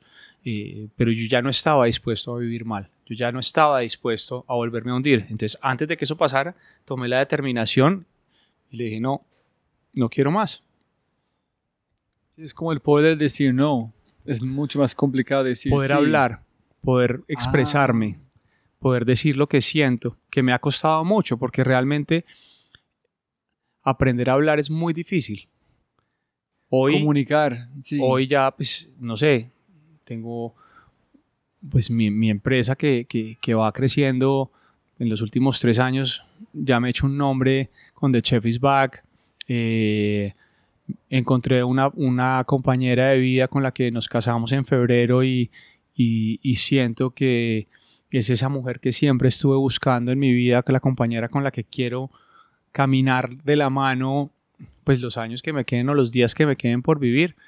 Eh, tengo, recuperé a mis hijos, tengo una buena relación con ellos, siguen viviendo en Argentina, pero ya hay un contacto permanente con ellos. Eh, la relación con Marta, eh, la esposa de mi papá, es como si fuera mi madre y diariamente hablo con ella. Eh, con mi hermano, pues tuvimos muchos años que nos dejamos de hablar después de todas estas cosas y hace un par de años retomé también la relación con mi hermano y también la tengo hoy en día. Entonces como que volví a recuperar todo de una manera distinta, me di cuenta eh, de lo que, de la importancia que ha tenido mi madre en mi vida y me di cuenta de la importancia que ha tenido mi padre en mi vida y hoy abrazo con amor a los dos y entiendo los defectos que cada uno tenía sin juzgarlos, porque ellos son los que hacen que yo sea quien soy en este momento de mi vida, por las características y por los aprendizajes que tuve que hacer con ellos. Pero pues al final del día no sé nada y sigo aprendiendo. Estoy como en ceros otra vez, ¿no? Y todas las mañanas me levanto como, ¿qué va a pasar hoy? ¿Piensas que siempre con este podcast la intención es que la gente que escuchan este pueden aplicar algo que aprenden en su vida de una para mejorarlo. Es de encontrar historias que nadie más está contando. Y si están sufriendo de depresión, algo como han pasado con vos o algo similar o algo a ser diferente en el pasado, estamos hablando, que pueden enfrentarlo este es mejor su vida de una. ¿Tú piensas que fue necesario vivir todas sus experiencias para llegar hasta aquí? O si tú puedes volver en tiempo en darse un mensaje cuando tiene como 30 años de, oye, Pedro, yo he visto el futuro, es muy lindo, pero tú puedes llegar allá mucho más rápido. Solamente tienes que hacer esas cosas. ¿Eres capaz de usar esta información en mejorar su vida o no? Yo creo que la vida la tenía que vivir tal cual la viví. Eh, porque no hubiera aprendido, no me hubiera dado cuenta. Eh, es muchas veces tenemos que entender de dónde viene ese dolor y ese sufrimiento para poderlo cambiar. Eh, y realmente cuando uno tiene grandes retos en la vida o grandes dolores en la vida es que uno puede trascender. No conozco a nadie que trascienda desde una gran alegría. Eh, yo creo que eso es una característica del ser humano. Ojalá uno pudiera crecer desde la felicidad. Eh, creo que los seres humanos estamos aprendiendo desde ahí un poco a que no vinimos a, sufrir al mundo, sino que vivimos a, disfrutarlo, pero es un proceso de aprendizaje que estamos en, un colectivo. Eh, todas nuestras creencias culturales y religiosas a lo largo de la vida han sido represivas, han sido desde el miedo y desde el temor. Así se han construido las culturas en esta humanidad.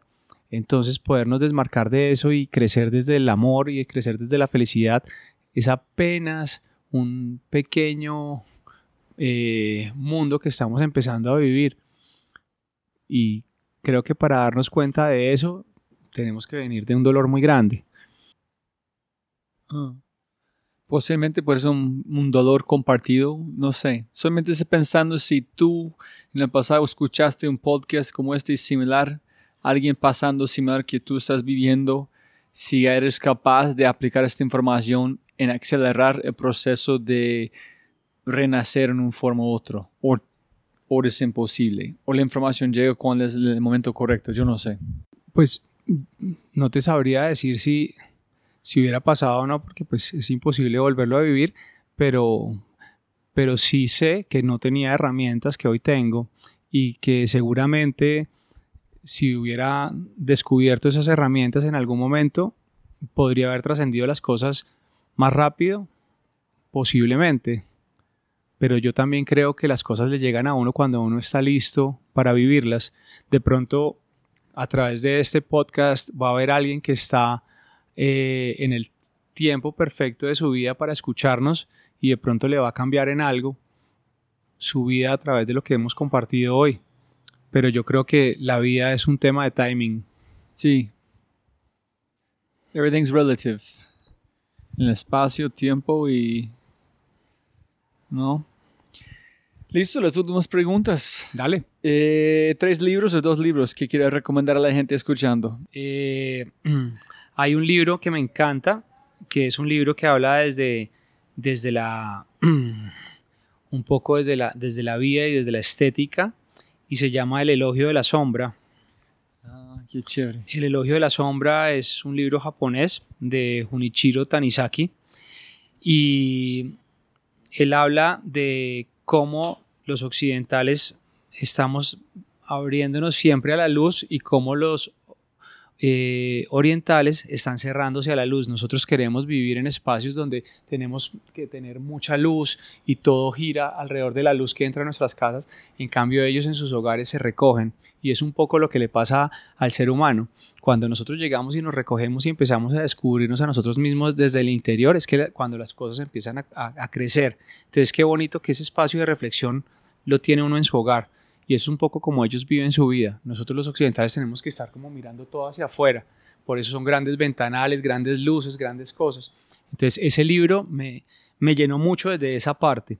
Luego hay un libro que, que me parece muy bonito también, que es eh, El viejo y el mar, de Hemingway, que me parece que es una lucha impresionante de un hombre eh, ya en una edad muy, muy adulta, eh, queriendo, queriendo seguir con su vida y cómo, cómo esos demonios se le aparecen eh, a manera pues de, criaturas marinas y cómo, y cómo puede él trascender su vida un poco. Yo recibí este, este libro como regalo de una exnovia, pero no pienso que fue capaz de entender el momento, entonces tengo que devolver a leerlo otra vez para ver me parece, qué puedo aprender. Y luego ah, hubo un libro que, que, que me encantó, que fue Los Pilares de la Tierra, de Ken Follett, que habla pues desde la Inglaterra de la Edad Media, eh, de cómo construyen un- una gran iglesia y cómo todo lo que sucede alrededor de, de esa construcción y esa transformación tan grande. Y yo creo que es un poco cómo transformar una cultura a través de, de ciertas cosas, ¿no? De, de- construir unos cimientos sólidos que, que vayan, que vayan ayudándonos a nosotros en, en nuestras vidas a, a poder trascender lo que tenemos que hacer. Esos son como tres libros que realmente me marcaron muchísimo. Eh, si pudieras poner una cartelera enorme enfrente del aeropuerto de Dorado, gigante, con un mensaje, ¿qué, qué pondrías? Un mensaje enorme. Todo el mundo despegando, aterrizando, tiene que verlo porque es tan grande. En la noche con luz. Es imposible no leerlo. Eh, yo pondría... eh, recuerda que todos estamos viviendo horas extras. Haz lo mejor de tu vida hoy. Ah, qué chévere. ¿Tú piensas que cada uno es extra? ¿Sí? Nadie sabe cuánta vida tenemos. Sí, sabes que um, yo leí algo justo antes de llegar aquí, algo que mi, mi madre envió con un mailing list de Mary Papova, que lee muchos libros y dan pedacitos. Y no me fue fue Seneca o fue Kierkegaard o alguien que dijo, todo lo que has vivido es muerto. La vida ya chupó. So tú tienes cada cosa que es, en este momento es extra. Ajá. Chévere, chévere. Eh, ¿Tienes unos hábitos que tú haces todos los días? ¿O son igual que tú hablaste como la meditación? ¿Tienes una forma de cocinar que tú haces antes de cocinar, un proceso o no? No hay ciertos hábitos, no los cumplo todos los días. Los, me gustaría ser más, más juicioso con eso, pero trato de meditar en lo posible, hacer, hacer ejercicio eh, y me gusta mucho prestar servicio, ayudar a los demás. Es algo que me llena muchísimo el corazón. El peor mejor consejo que ha recibido en su vida. Porque a veces el peor es el mejor. Pues mira, hay un consejo que siempre me dio mi padre que nunca lo quise ver y a, y a hoy lo veo como un gran consejo. Y es que él me dijo muchas veces en la vida, me dijo, nadie se arrepiente de las cosas bien hechas. Eso es de verdad, ¿no? My- It sounds just like my dad. Don't do it half-ass.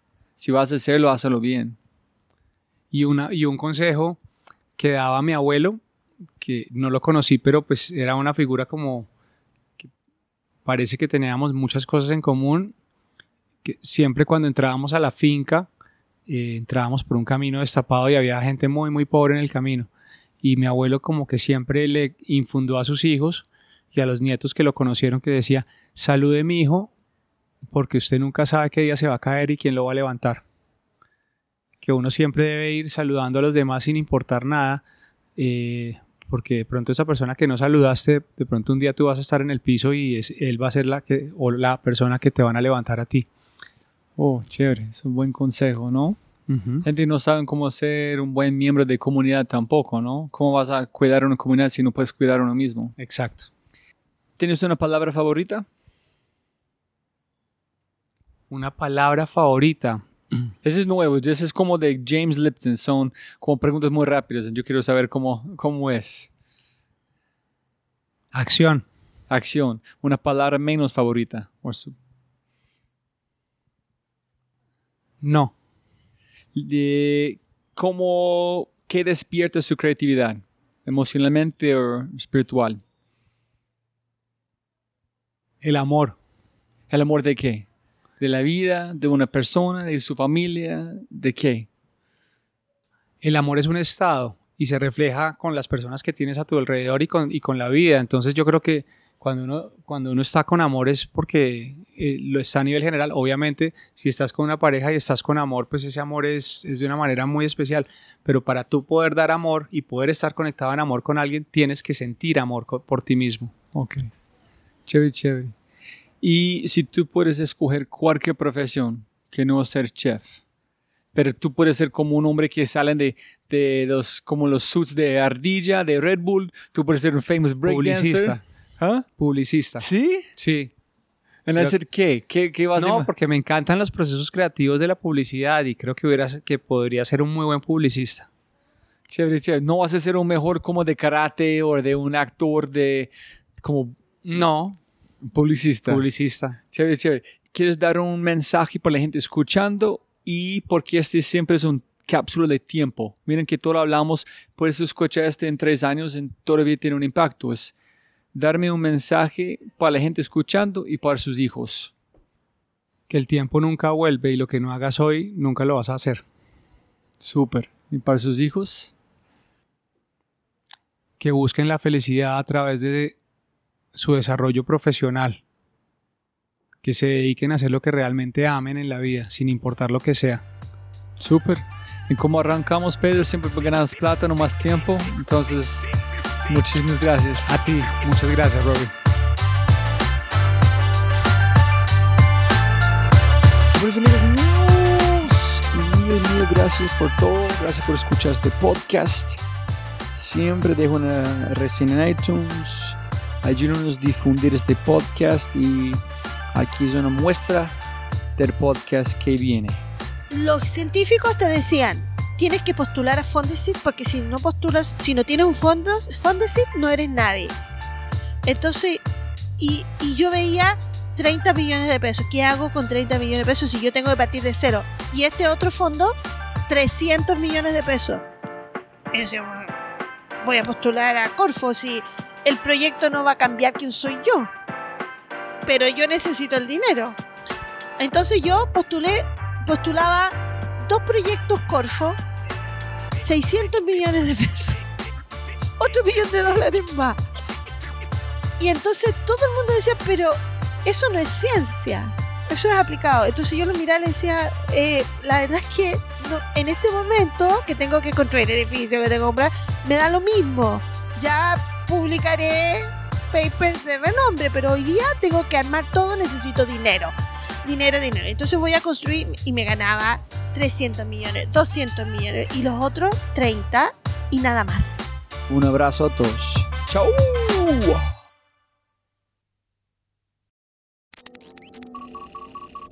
Como siempre, siempre puedes ganar más plata, pero no más tiempo. Muchas gracias por escuchar. Antes de terminar, unas cosas importantes para preguntar y mencionar. Número uno, Deja una calificación en Spotify. ya, ya, déjala. Literalmente toma segundos y como yo mencioné, el impacto es enorme. Además, estarás garantizado de sentirte increíble el resto del día. También estamos produciendo todo el contenido en YouTube. El canal es espectacular. Tengo mi newsletter Conejo Blanco, las notas del podcast y los enlaces, las transcripciones. Nuestro otro podcast, Matamos Preguntas, escúchalo. Y más se puede encontrar en thefryshow.com. Y si quieres enviarme un mensaje o patrocinar el podcast, puedes enviar mi mensaje usando cualquiera de mis redes sociales con mi nombre a Robbie J. Fry. Gracias, abrazo grande y sigue escuchando.